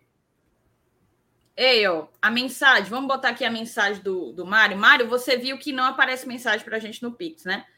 Mas o Mário, Saulo, perguntou aqui, ó. Foi, ah, foi me elogiando? Obrigada. Eu tinha, li, eu, tinha, eu tinha lido, meu Pix foi elogiando. Eu achava que você estava elogiando o programa. Mas já que foi me elogiando também, muitíssimo obrigada. E aí ele pergunta se faltava ao Fortaleza um bad boy como o Galhardo no Fortaleza. Nossa, eu, eu né? Falei duas vezes Fortaleza. Mário, sim, mas me incomoda um pouco o Galhardo ser só isso. Eu não queria que ele se resumisse a isso, entendeu? Eu acho que ele precisa logo mostrar serviço e mostrar ser o jogador diferenciado que eu sei que ele é. Mas sim, talvez o Fortaleza precisasse de um jogador, chama a galera chama bad boy, ou então diz que é tipo jogador vagabundo, né? Vagabundo no sentido de de arrumar confusão, de fazer pegar pilha. Eu lembro muito, assim, eu não vou lembrar qual foi o jogo, acho que foi o 4 a 0 não sei, mas que o Ceará comemorava na nossa frente, na frente da nossa torcida, comemorava olhando para a gente e e ninguém chegava para tirar os caras dali, para né, peitar e tal. Então, assim, que bom, né? Que bom. Eu só preciso que ele que ele marque gols fora de campo, ele já vem marcando fora de campo, mas que marque dentro também. Thaís, assim, que estranho né, a gente encerrar a live com 1.300 pessoas ao vivo. Mas não vou encerrar agora, não. Não? Não, porque a gente ainda não falou do Caio Alexandre. Fale, meu Deus, é mesmo. Pois, pois puxa aí que eu vou beber aqui um calocino d'água, tá? Tá, eu vou aproveitar e pedir para a moçada botar aí 1.900 likes, tá? A meta subiu. Vocês são braba. Aí eu tô, a gente está só tentando acompanhar. Papoca o dedo no like, 1.900 likes agora, tá certo? E eu vou puxar aqui a vinhetinha para a gente mudar de bloco. A pauta agora é Saulo, eu te tirei porque tu vai beber água, né?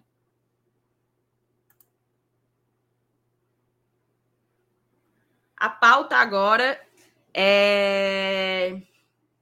Como é que eu posso dizer? Agora eu me confundi. O Saulo botou uma parada aqui que eu fui pega de, de surpresa. Mas vamos lá. A pauta agora é o Caio Alexandre, tá, seu Lenilson? O Caio Alexandre, que foi um volante, um meio-campista, né?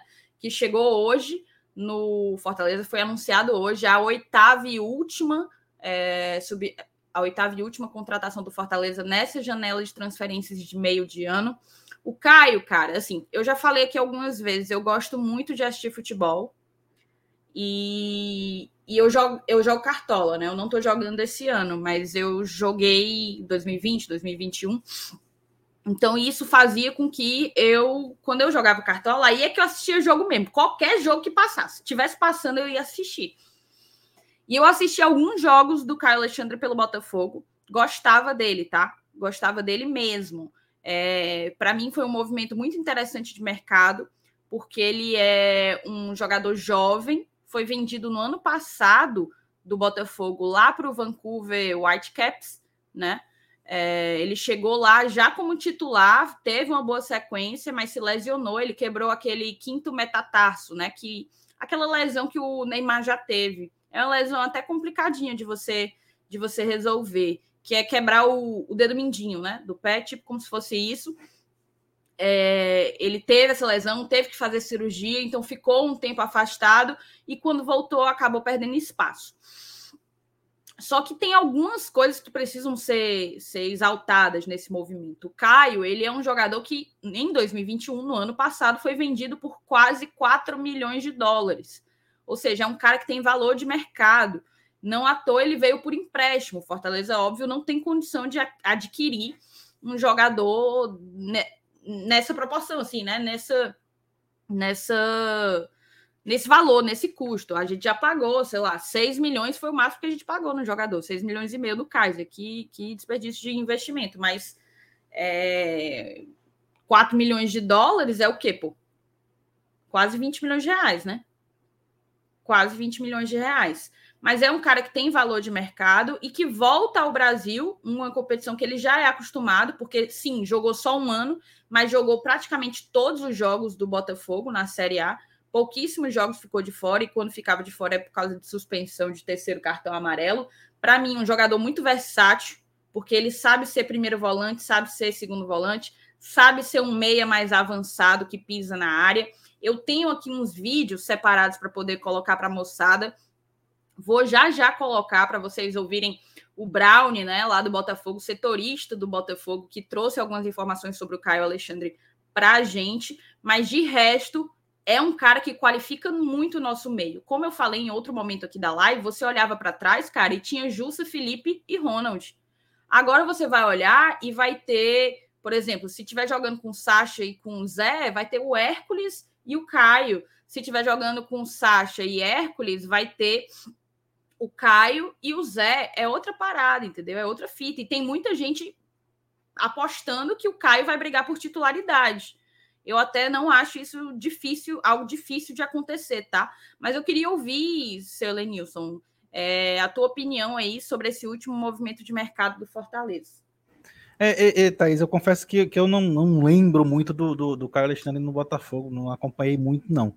Mas aí, claro, né, depois que, que, que anuncia, você vai pesquisar, fui dar uma olhada e tal. Fui ver em rede social a reação da torcida do Botafogo, né, comentando sobre a contratação, se, se alguém é, falou algo a respeito. E tinha, é, eu, eu vi uns lances dele, algum, alguns lances de YouTube, né? E os comentários que, que alguns torcedores fizeram, é, a maioria a maioria deles dizendo assim, cara, como pode, né? Um jogador que era daqui da nossa base. Ou seja, eu vi, vi grande parte da torcida do Botafogo lamentando é, a, a, ida dele para o Fortaleza, o que é um bom sinal, né? É, inclusive, eu vi muitos comentários falando que ele era o único que se salvava num time que era horroroso. Isso também deixa a gente assim um pouco é, com o pé atrás. Porque se o time era ruim e ele se salvou, não quer dizer muita coisa com relação à qualidade. Mas, mas aquele Botafogo tinha Marcelo Benevenuto. É, pronto, era isso que eu ia dizer. Não, não só o Benevenuto. Se não me engano, o Zé Wellington passou nesse Botafogo também, não? Ou eu tô confundindo as épocas? Eu acho que. Acho que também. É, eu acho Sim. que tava no embalo também. Mas, enfim. É, eu, eu, eu acredito muito é, com relação a, a, essa questão do, do encaixe. Tá? Se ele vem e se ele se encaixa no, no estilo de jogo que o Voivoda pro, propõe. E pelo pouco que eu percebi do, joga, do jogador, eu acho que dá certo. É, assim, tudo isso, claro, a gente está falando teoria, né? A gente precisa ver na prática acontecer. Mas teoricamente, o cara tem as características que, que, o, que o Voivoda gosta. Né? É aquele cara que tem um passe vertical, que gosta de se arriscar fazendo lançamentos, é, e que aparece para o jogo. Enfim, um, um, volante que sabe sair jogando. Tipo assim, as características que predominam nos, nos nossos volantes. Até, até o do próprio Felipe, que não tá mais aqui, que não vai ficar mais com a gente. Né? O, o, o Zé, o, o Hércules. Eu, eu acho que, que, que esse foi o critério usado. Entendeu? Então, isso me deixa satisfeito e esperançoso. Por quê?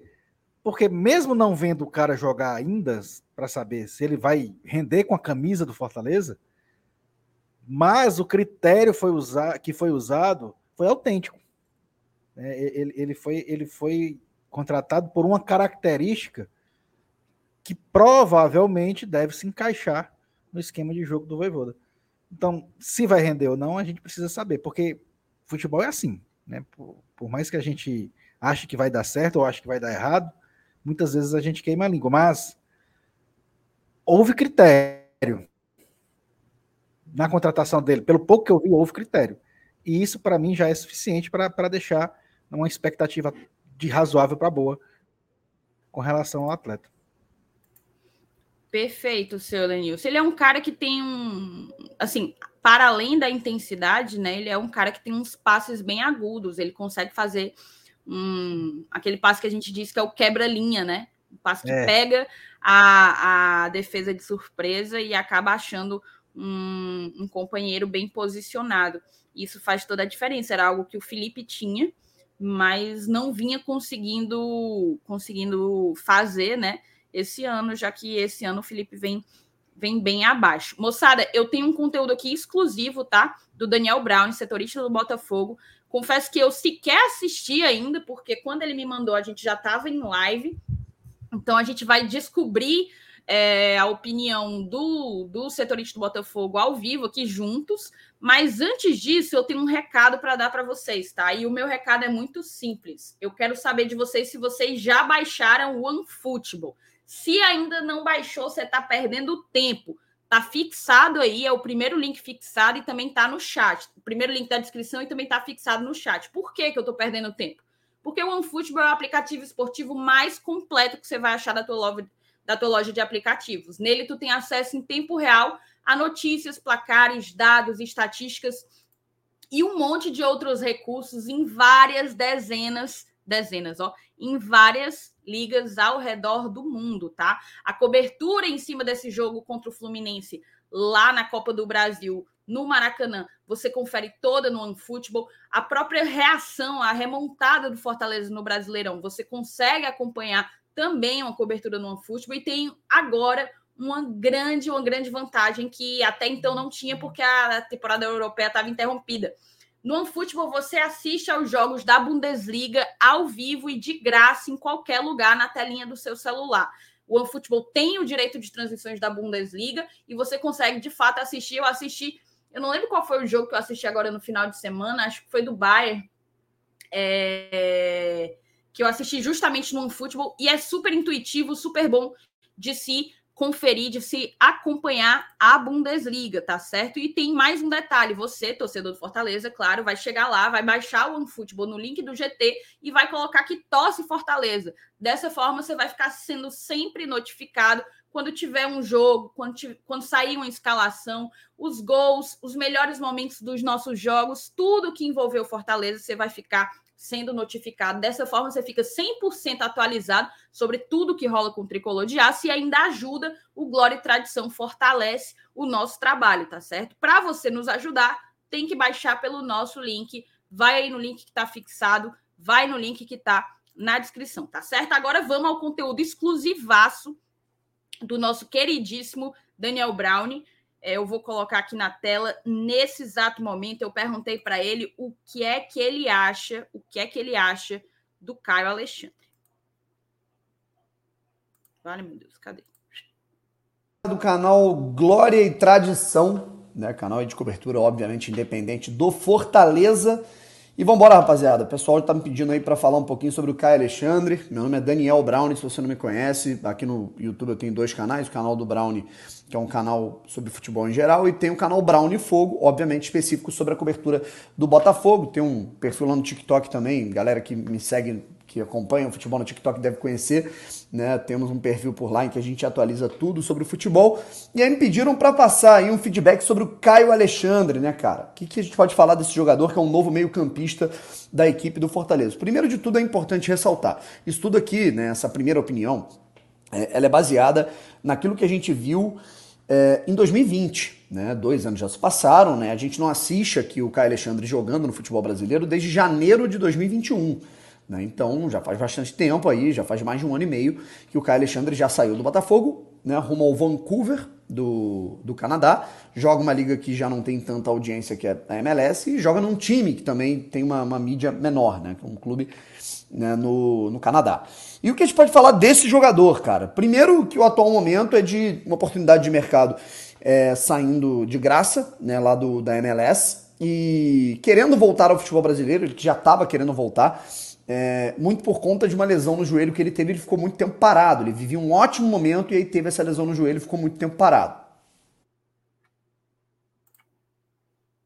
Assim que chegou né, no, no Vancouver, é, Whitecaps eram muito bons, né? inclusive ele vinha sendo muito elogiado né, pela imprensa esportiva de lá, até ter essa lesão um pouco chata no joelho, que prejudicou a sua sequência, né, cara? Mas o que a gente pode falar dele no Botafogo é o seguinte, né? O Caio Alexandre foi um dos principais jogadores, né, de um, é, digamos assim, de uma, de uma era do Botafogo vitoriosa nas categorias de base, né, de Campeonato Carioca, né, o time foi campeão brasileiro em 2016, né, é um atleta que começou a sua trajetória como profissional em 2020 e apesar de ter sido um ano muito triste para o Botafogo, né, um rebaixamento vexatório em último lugar, é, talvez ele tenha sido uma das únicas boas coisas, sabe?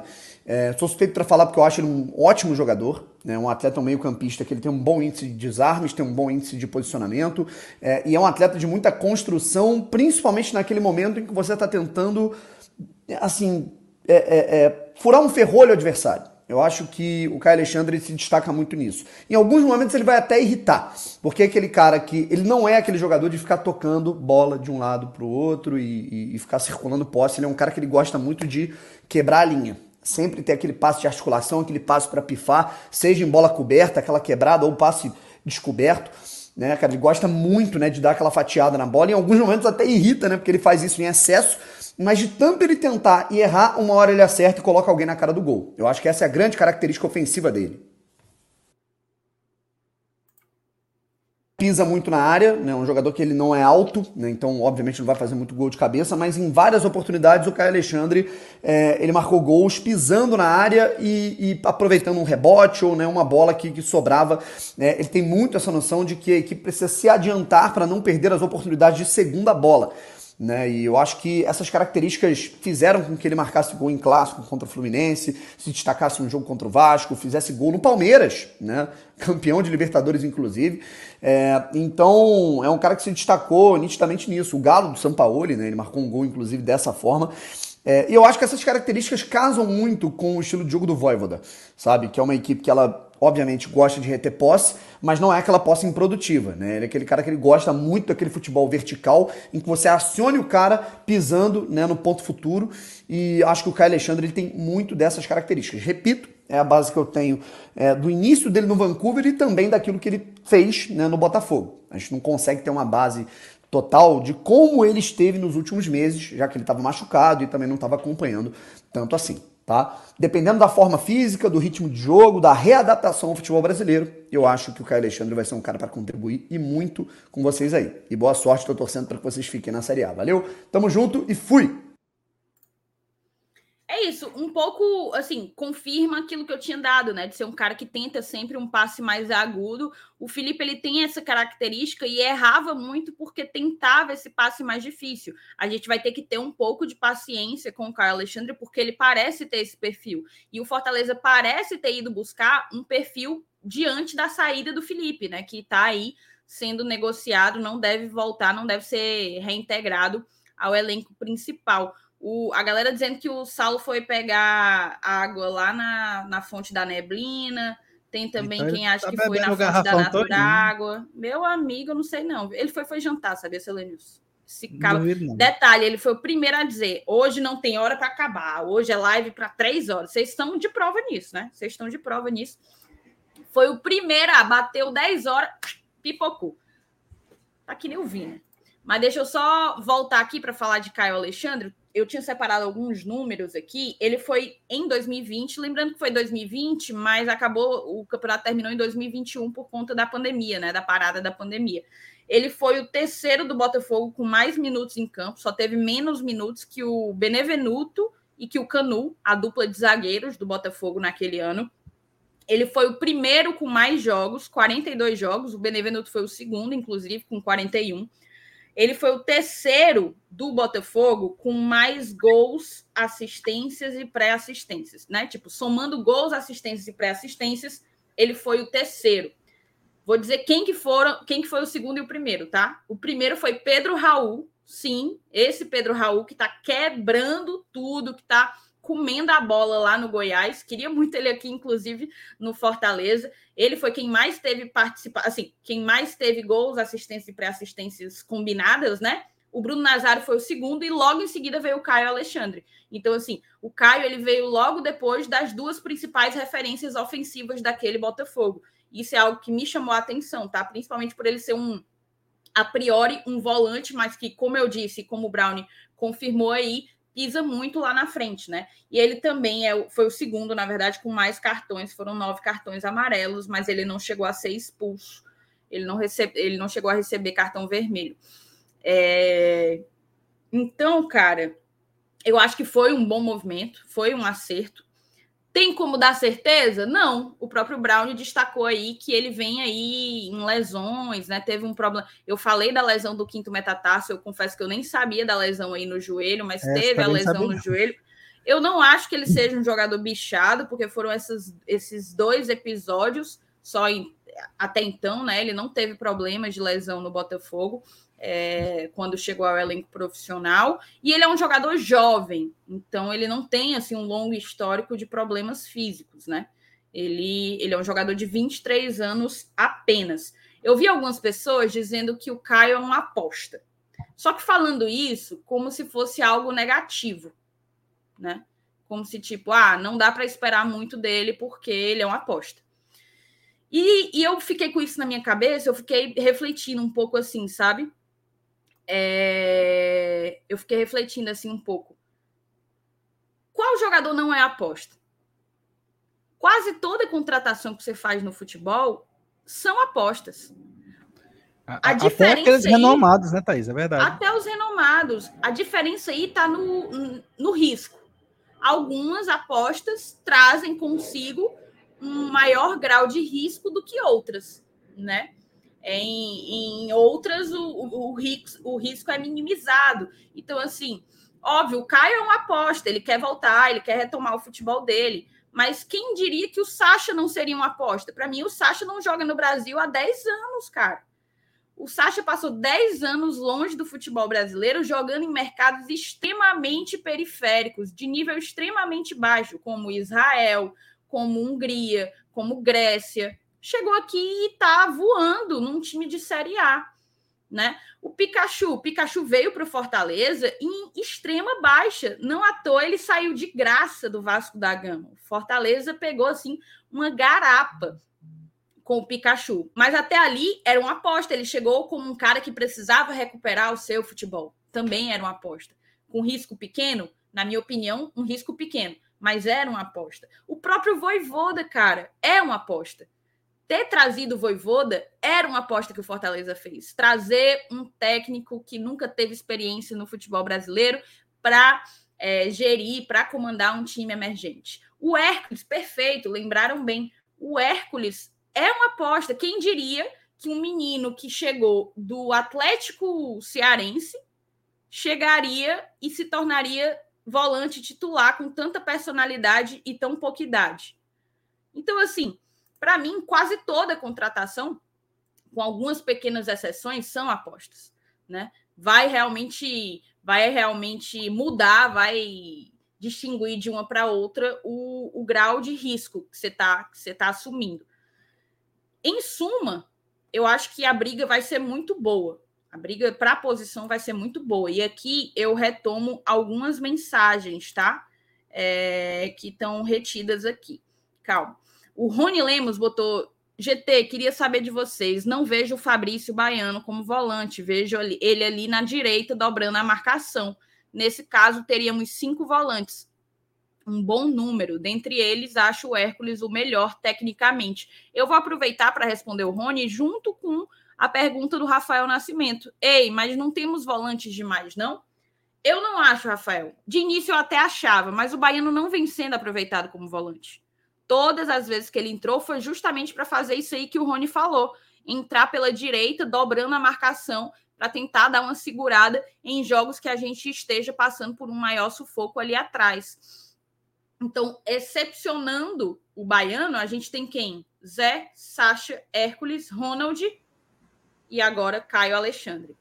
Supondo que o Voivoda jogue com três volantes, como jogou ontem, por exemplo, a gente só teria dois à disposição no banco. Deus nos defenda, um se lesiona, a gente só teria um à disposição do banco. Então, assim, para mim, é um número seguro para um técnico que trabalha com muitos volantes. Então, é, eu vejo com, com bons olhos é, esse último movimento do Fortaleza na, na janela de transferências. E você, seu arremata aí a tua opinião sobre o Caio. É, é, é por aí mesmo, é com relação à quantidade de, de peças usadas no setor. É, quem, quem não lembra quando o Rogério estava aqui usava quatro atacantes, né, principalmente na, na, naquela Série A de 2019, a gente tinha que ter um mundo de atacantes né, no elenco. Era, era a posição que a gente mais tinha. Né, e e, e, e, o, como a Thaís lembrou bem, o, o, o Voivoda já utilizou essa, esse sistema de, de colocar três volantes já no começo do jogo. E aí, aí com, com três volantes em campo, é, você, se não tiver nenhum contundido ou nenhum suspenso, você já fica com dois no banco, que é uma, uma, uma quantia é, razoável, né? É, é, é, não é a conta do chá exatamente por conta disso, por causa dessa precaução de, de, que a diretoria está tendo agora. E outro fator que também foi lembrado é a questão do Fabrício Baiano não ser utilizado no setor, né? Eu, sinceramente, eu, eu com relação a, a isso, eu tenho minhas dúvidas, né? O cara foi contratado como volante, está sendo utilizado para fazer uma marcação pelo lado do campo e tal. Mas, enfim, é, eu, o Voivoda entende melhor do que eu com, dessas estratégias, né? Eu acredito que, que ele sabe o que está fazendo. E outra coisa, ele é bem, é bem claro, é óbvio e é notório que ele gosta de volantes que saem jogando, né? Que, que tem um, um bom trato com a bola que acabam iniciando uma jogada ofensiva é, nessas características, principalmente agora que, que, que, a gente relatou que viu do Caio Alexandre, que essa que a Thaís falou de quebrar linhas, né? Que é aquele passe vertical até um lançamento mais preciso. Né? E, e, e como todos esses volantes que, que a gente é, dispõe no elenco, né? O Caio chegando agora, o Hércules, o Zé, é, o Ronald também, né? todos eles, né? O Sacha, todos eles têm, têm característica de saber jogar. Não é só aquele volante brucutu de marcação, né? Todos eles vão para o jogo, se transformam num meia quando estão com a bola nos pés. Então, é essa característica homogênea, né? Que, que também pauta essa questão de ter essa quantidade boa de volantes aí no time, que eu acho que também não é exagero, não. Perfeito. Seu Elenilson, É, a gente já está para além da conta aqui. Galera que nos acompanha todo dia sabe que a gente só faz duas horinhas de live no normalmente, mas hoje merecia um tempo a mais, né? Era Sim, muito assunto para se falar. E eu acho que a gente fez uma live bem legal. Selenilson, isso aqui que a gente faz é bem legal, tá? Essa troca que a gente tem com o torcedor quase 11 horas da noite, mil pessoas aqui assistindo a gente, e eu acho que a gente consegue entregar, sim, um conteúdo de qualidade numa linguagem é, de torcedor tricolor para torcedor tricolor. Acho que em nenhum outro lugar a galera vai achar isso entregue com tanta paixão como a gente tenta fazer. Agradecer muito a todo mundo que ainda está aqui com a gente, certo? Pedir para que vocês deixem o like. A gente está a pouquíssimos likes de bater 2 mil likes. É muito like, meus amigos. É muito like por, por uma segunda-feira. É like só E pedir para vocês se inscreverem no canal, tá? Quem ainda não foi inscrito, chegou pela primeira vez ou não tá pela primeira vez aqui, mas ainda não se inscreveu, se inscreve, fortalece o trabalho do GT. O Saulo não vai conseguir voltar, ele teve um probleminha com o Arthur, o Arthur acabou de, de acordar e tal. Então a gente vai já já realmente enveredar aí para o fim da live, mas eu queria só compartilhar com vocês uma informação que vez ou outra a gente traz que é um BI, né? É todo um levantamento do Fábio Farias, um grande amigo e padrinho do Glória e Tradição. E aqui, ó, pá, vou colocar isso aqui.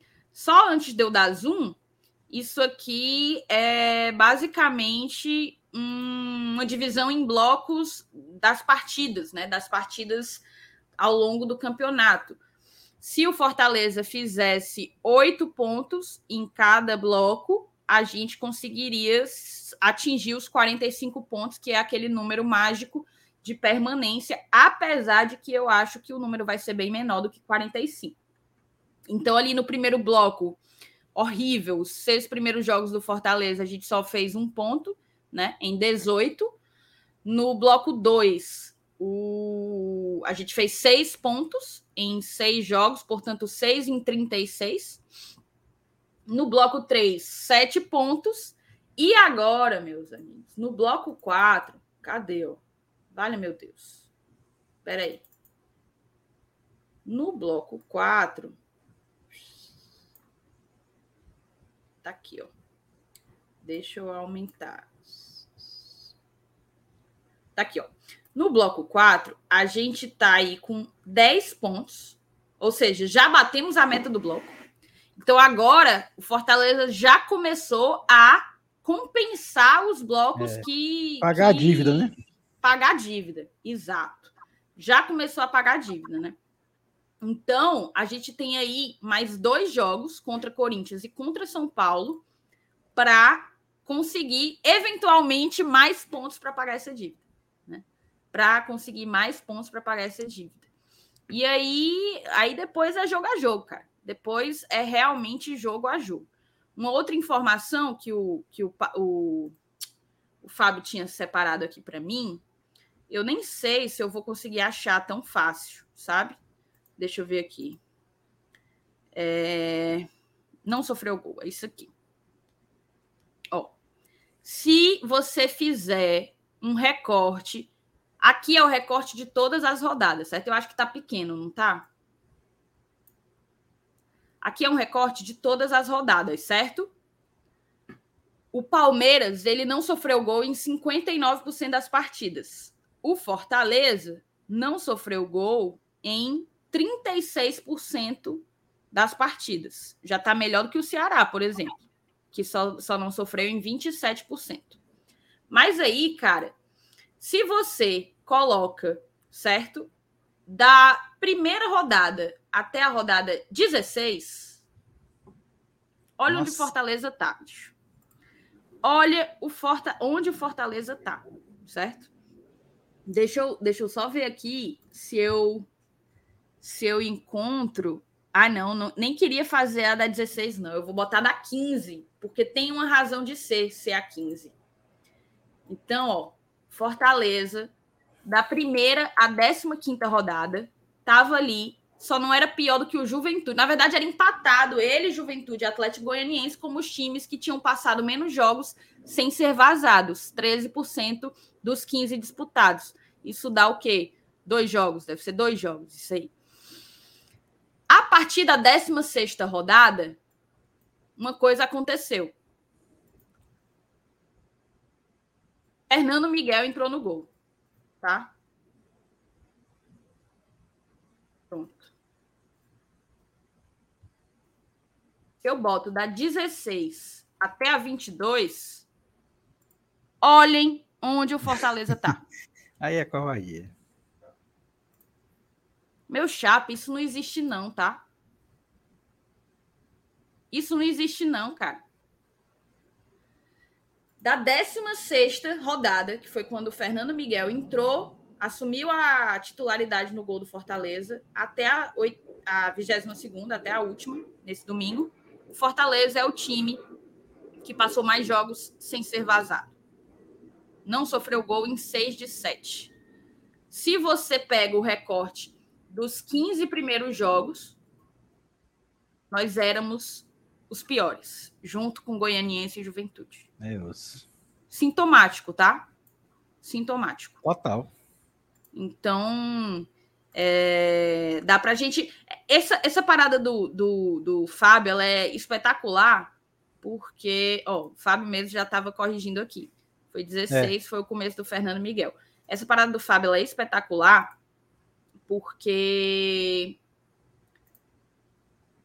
porque dá para você trabalhar com muitas informações cruzadas, assim. É bem legal mesmo. Eu vou tentar trazer com mais frequência aqui. A gente até traz, vez ou outra, mas vou tentar trazer quase toda live, beleza? Porque tem muita coisa legal para a gente explorar. Eu vou colocar aqui também o, o link, tá? Para quem, quem quiser ficar brincando.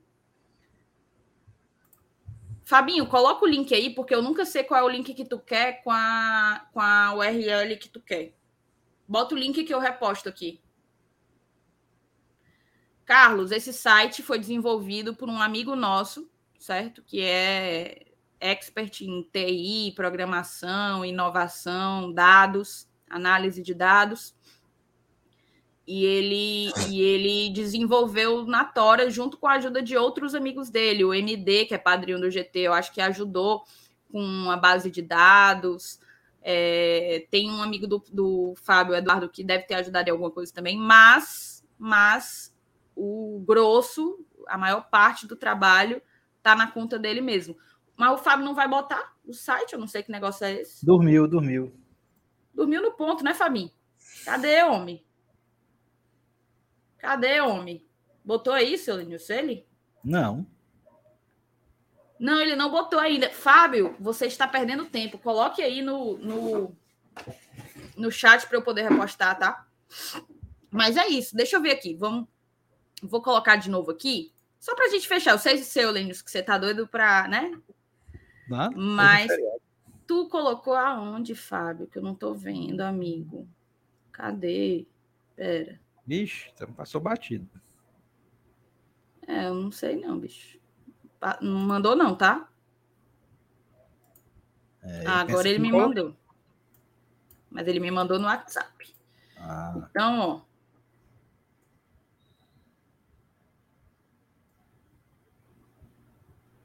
Ó, é esse aí, tá? O link. Vão lá e desfrutem. Dá para brincar pra caramba. Eu vou só ver se eu encontro mais alguma coisa aqui. Deixa eu ver. Peraí. E é de graça, né? E é de graça, pô. Deixa eu ver. Vamos ver aqui, ó. Se a gente olhar é, por rodada, né? Na verdade, que é uma variação da rodada que o Fortaleza do posição da posição do Fortaleza. Deixa eu dar um tirar o zoom aqui. Vale, meu Deus. Aqui dá para você saber como que estava a tabela em qual rodada. Aqui é a mudança do Fortaleza. Olha isso, pô. Amarelo 2021, verde 2019, azul 2020, vermelho 2022. 2022 estava isso aqui, ó. Olha isso, pô. Bizarro, né? Mas olha, pega aqui da 19 rodada para cá. Olha o ângulo dessa crescente, né? É isso aí que vai nos ajudar a reagir. O Fortaleza, de fato, precisa fazer muito mais do que os outros para poder é, buscar uma posição, um campeonato mais confortável. Bem legal. Aí, se a gente passa, tem as posições ocupadas pelo Fortaleza, ó, desde 2019, né? No caso, desde que a gente voltou à Série A, foram 136 rodadas disputadas. A gente ficou entre o primeiro lugar e o décimo em 53 das rodadas, quase 39%. Ficou em décimo primeiro, do décimo primeiro ao vigésimo em 83 das rodadas. Aí aqui é das zonas, né? A grande maioria a gente ficou entre o décimo terceiro e o décimo, e o décimo sexto, mas também, ó, 38 zoninha, 38 rodadinhas na, na zona da Libertadores. Cadê? Deixa eu ver o que mais. Aqui é por turno, pontos né? Por pontos turno. por turno. Esse aqui, 33 pontos, foi o primeiro turno de 2021. O 31 pontos foi o segundo turno de 2019. A gente precisa de um turno tipo esse agora, para poder reagir. Deixa eu ver o que é que tem mais. Eu estou passando rápido, depois vocês olham. Aqui é a diferença de pontuação como mandante como visitante. O Fortaleza, ó, tá com 12 e 12. Fez 12 pontos fora e fez 12 pontos em casa. Isso em 22 jogos, né? E aqui é o gols por mando. Cadê? A gente fez sete gols como mandante e 13 gols como visitante. Ah, outra coisa aqui, ó. Para quem quiser seguir o Fábio, é só clicar aqui, ó. Em, vários, em várias páginas tem o arroba dele, aí você clica e, e acompanha mais desses levantamentos na própria rede social dele. Aqui eu já tinha mostrado, foi a questão de não sofrer gol. Aqui foi a quantidade de jogos que não marcou gols, né? um bocado para a gente, tem que depois olhar um recorte legal. Ali é desempenho por dia e por turno, qual é o dia que o, que o Fortaleza vence mais. É Ali é, é, é, estatística para PVC. Exato. E aqui é a questão de maior número de sócios. Aqui é levantamento de sócios, né? Sócios e público. O, o Fortaleza coloca quase 63% da capacidade do estádio de sócio-torcedor. O maior número de sócios em uma partida foi nosso, 30.400, mais de 30.400 sócios. O, a média de sócios por partida é maior do Fortaleza, 16.500 sócios em média por jogo. Aqui também coisa de média de público. E aqui é um compilado, ó. Fortaleza em 28 jogos em 2022, óbvio, não pega só Campeonato Brasileiro e o Ceará em 25. É, são menos jogos porque o Ceará levou fumo do Iguatu e do, e do CRB. Mas, em média, a gente tem aí 80 mil pessoas a mais no estádio, uma média ligeiramente abaixo, 100, cento e pouco abaixo. A renda, né? Uma renda bruta maior, mas uma renda líquida menor. O Fortaleza perdia muito dessa renda por conta de, de algumas deduções. Total de sócios que a gente levou ao estádio foi mais de 100 mil sócios a mais. A média de sócios eu já tinha falado. O percentual de sócios na, no estádio, né? É 60% para a gente, 61% para o Ceará. Enfim, é isso aí. Dá para dá olhar muita coisa legal. O, o, a URL tá bem aí, o link, beleza? Tá bem aí. E vocês se inscrevam aqui no canal. Amanhã tem conteúdo de manhã. Tem livezinha às 8 horas da noite, fazendo um pré-jogo. Vou tentar produzir um conteúdo bem legal para o pré-jogo de amanhã de Fortaleza e Fluminense, Fluminense e Fortaleza. Vamos brigar, se Deus quiser, por essa classificação, porque a gente ainda está vivo, tá, gente? A gente ainda está vivo.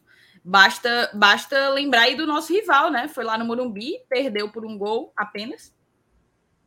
Conseguiu reverter o resultado, tudo bem que reverteu em casa, mas conseguiu reverter o resultado. E no fim das contas acabou derrotado. E a última, a última vez que a gente jogou com o Fluminense no Maraca, a gente ganhou, né? Se não me engano. Sim, a gente já fez isso. É, é. perfeitamente factível, sabe? É perfeitamente factível mesmo. Eu tô aqui só separando um negócio que eu quero mostrar, encerrar a live com isso, eu acho que acho que é importante. Mas só terminar, botar aqui o comentário do Jadson Maia. Adoro vocês. Muito obrigado pela live. Valeu, o Carlos botou aqui, ó, vilances do Caio no Razão Tricolor. O cara é bom. Obrigada pelo teu superchat, tá, Carlos? Obrigada mesmo. Deixa eu ver se eu deixei passar batido. O, o PH botou aqui, ó. Esse trabalho do Fábio dá emprego para ele em qualquer lugar do mundo. E eu não sei como Fortaleza ainda não chamou o homem. Eu também não sei, tá? E meu amigo, no dia que chamar, tem que chamar para tem que botar dinheiro na mesa, viu? Porque o homem é bom. É bom, é muito, muito, muito acima da média. É e aqui, cara, deixa eu só encontrar o tweet que eu queria. Ah, esse aqui. Esse aqui é bom demais. Trazer uma informação aqui do meu queridíssimo André Almeida para terminar a nossa livezinha de segunda-feira, pós-clássico. O fumo entrou do começo ao fim do lado de lá, lá em Porangabuçu, meu amigo. Apanhou para o Fortaleza, valendo, meu amigo. Foi eliminado na Copa do Brasil pelo segundo ano seguido apanhou para o Iguatu, apanhou para o CRB, foi fumo, fumo entrando. E os cabas, ah, liga para o zoológico, liga. E o fumo entrando, liga para o zoológico. 8C, 8C, o Vinazão ontem, pipocando e com um Czão, assim, Vinazão. E o fumo entrando, meu amigo. Era o, Vina botando o C na mão e o fumo entrando. E o, e o rei da tática mandando ele sair. Venha, venha pro Oura. Oura. E aí, ó, uma informação que, que o André Almeida tinha dado pouco antes de eu entrar ao vivo aqui. Eu tava olhando o Twitter antes de entrar. E aí eu vi isso aqui, ó. O Ceará contactou seis seis treinadores, porém os técnicos ah, alegaram outros compromissos. Procurou Abel Braga, que agora é dirigente, procurou o Renato Gaúcho, que só quer trabalhar em 2023. Ah, eu também quero. Aí eu, tô, eu tô né? merminho Renato Gaúcho, só quero trabalhar em 2023. O Luxemburgo, mas que alegou aí questões familiares. O uhum. Odair Helman, questões familiares, eu não quero. Odair Helman, questões minha mulher, burocráticas. Minha mulher, deixa, né? minha mulher não. Questões familiares, minha mulher não deixa. O Odair Helman, questões burocráticas no exterior. O Silvinho, que quer trabalhar nos Estados Unidos, e procura também aquele Ricardo Gomes, que trabalhou no Vasco, né? Se eu não me engano, foi aquele que chegou a ter um, um infarto, não foi, Selenius? Ah, foi um AVC, né? Foi um AVC, exato, exato. Durante um jogo, né? Durante um jogo. Só que ele tá como observador da seleção brasileira e aí o, pobre do Ceará tá, tá, na, tá na procura, viu? Mas assim, procurou, viu? Os homens procura, viu? Procura. É isso. Quem procura acha, né? Quem procura acha, vai achar. Agradecer aí a todo mundo, deixa teu like, não sai sem deixar o teu like. Hoje foi recorde, tá? Numa segunda-feira, meter aí 2.054 likes, né? Para qualquer um, não. Vocês são incríveis, muito obrigada. Um beijo para todo mundo. A gente acaba por aqui. 2 horas e 50 de live. Tá entregue. Valeu, saudações tricolores. Obrigada pela companhia, seu Lenilson. Valeu.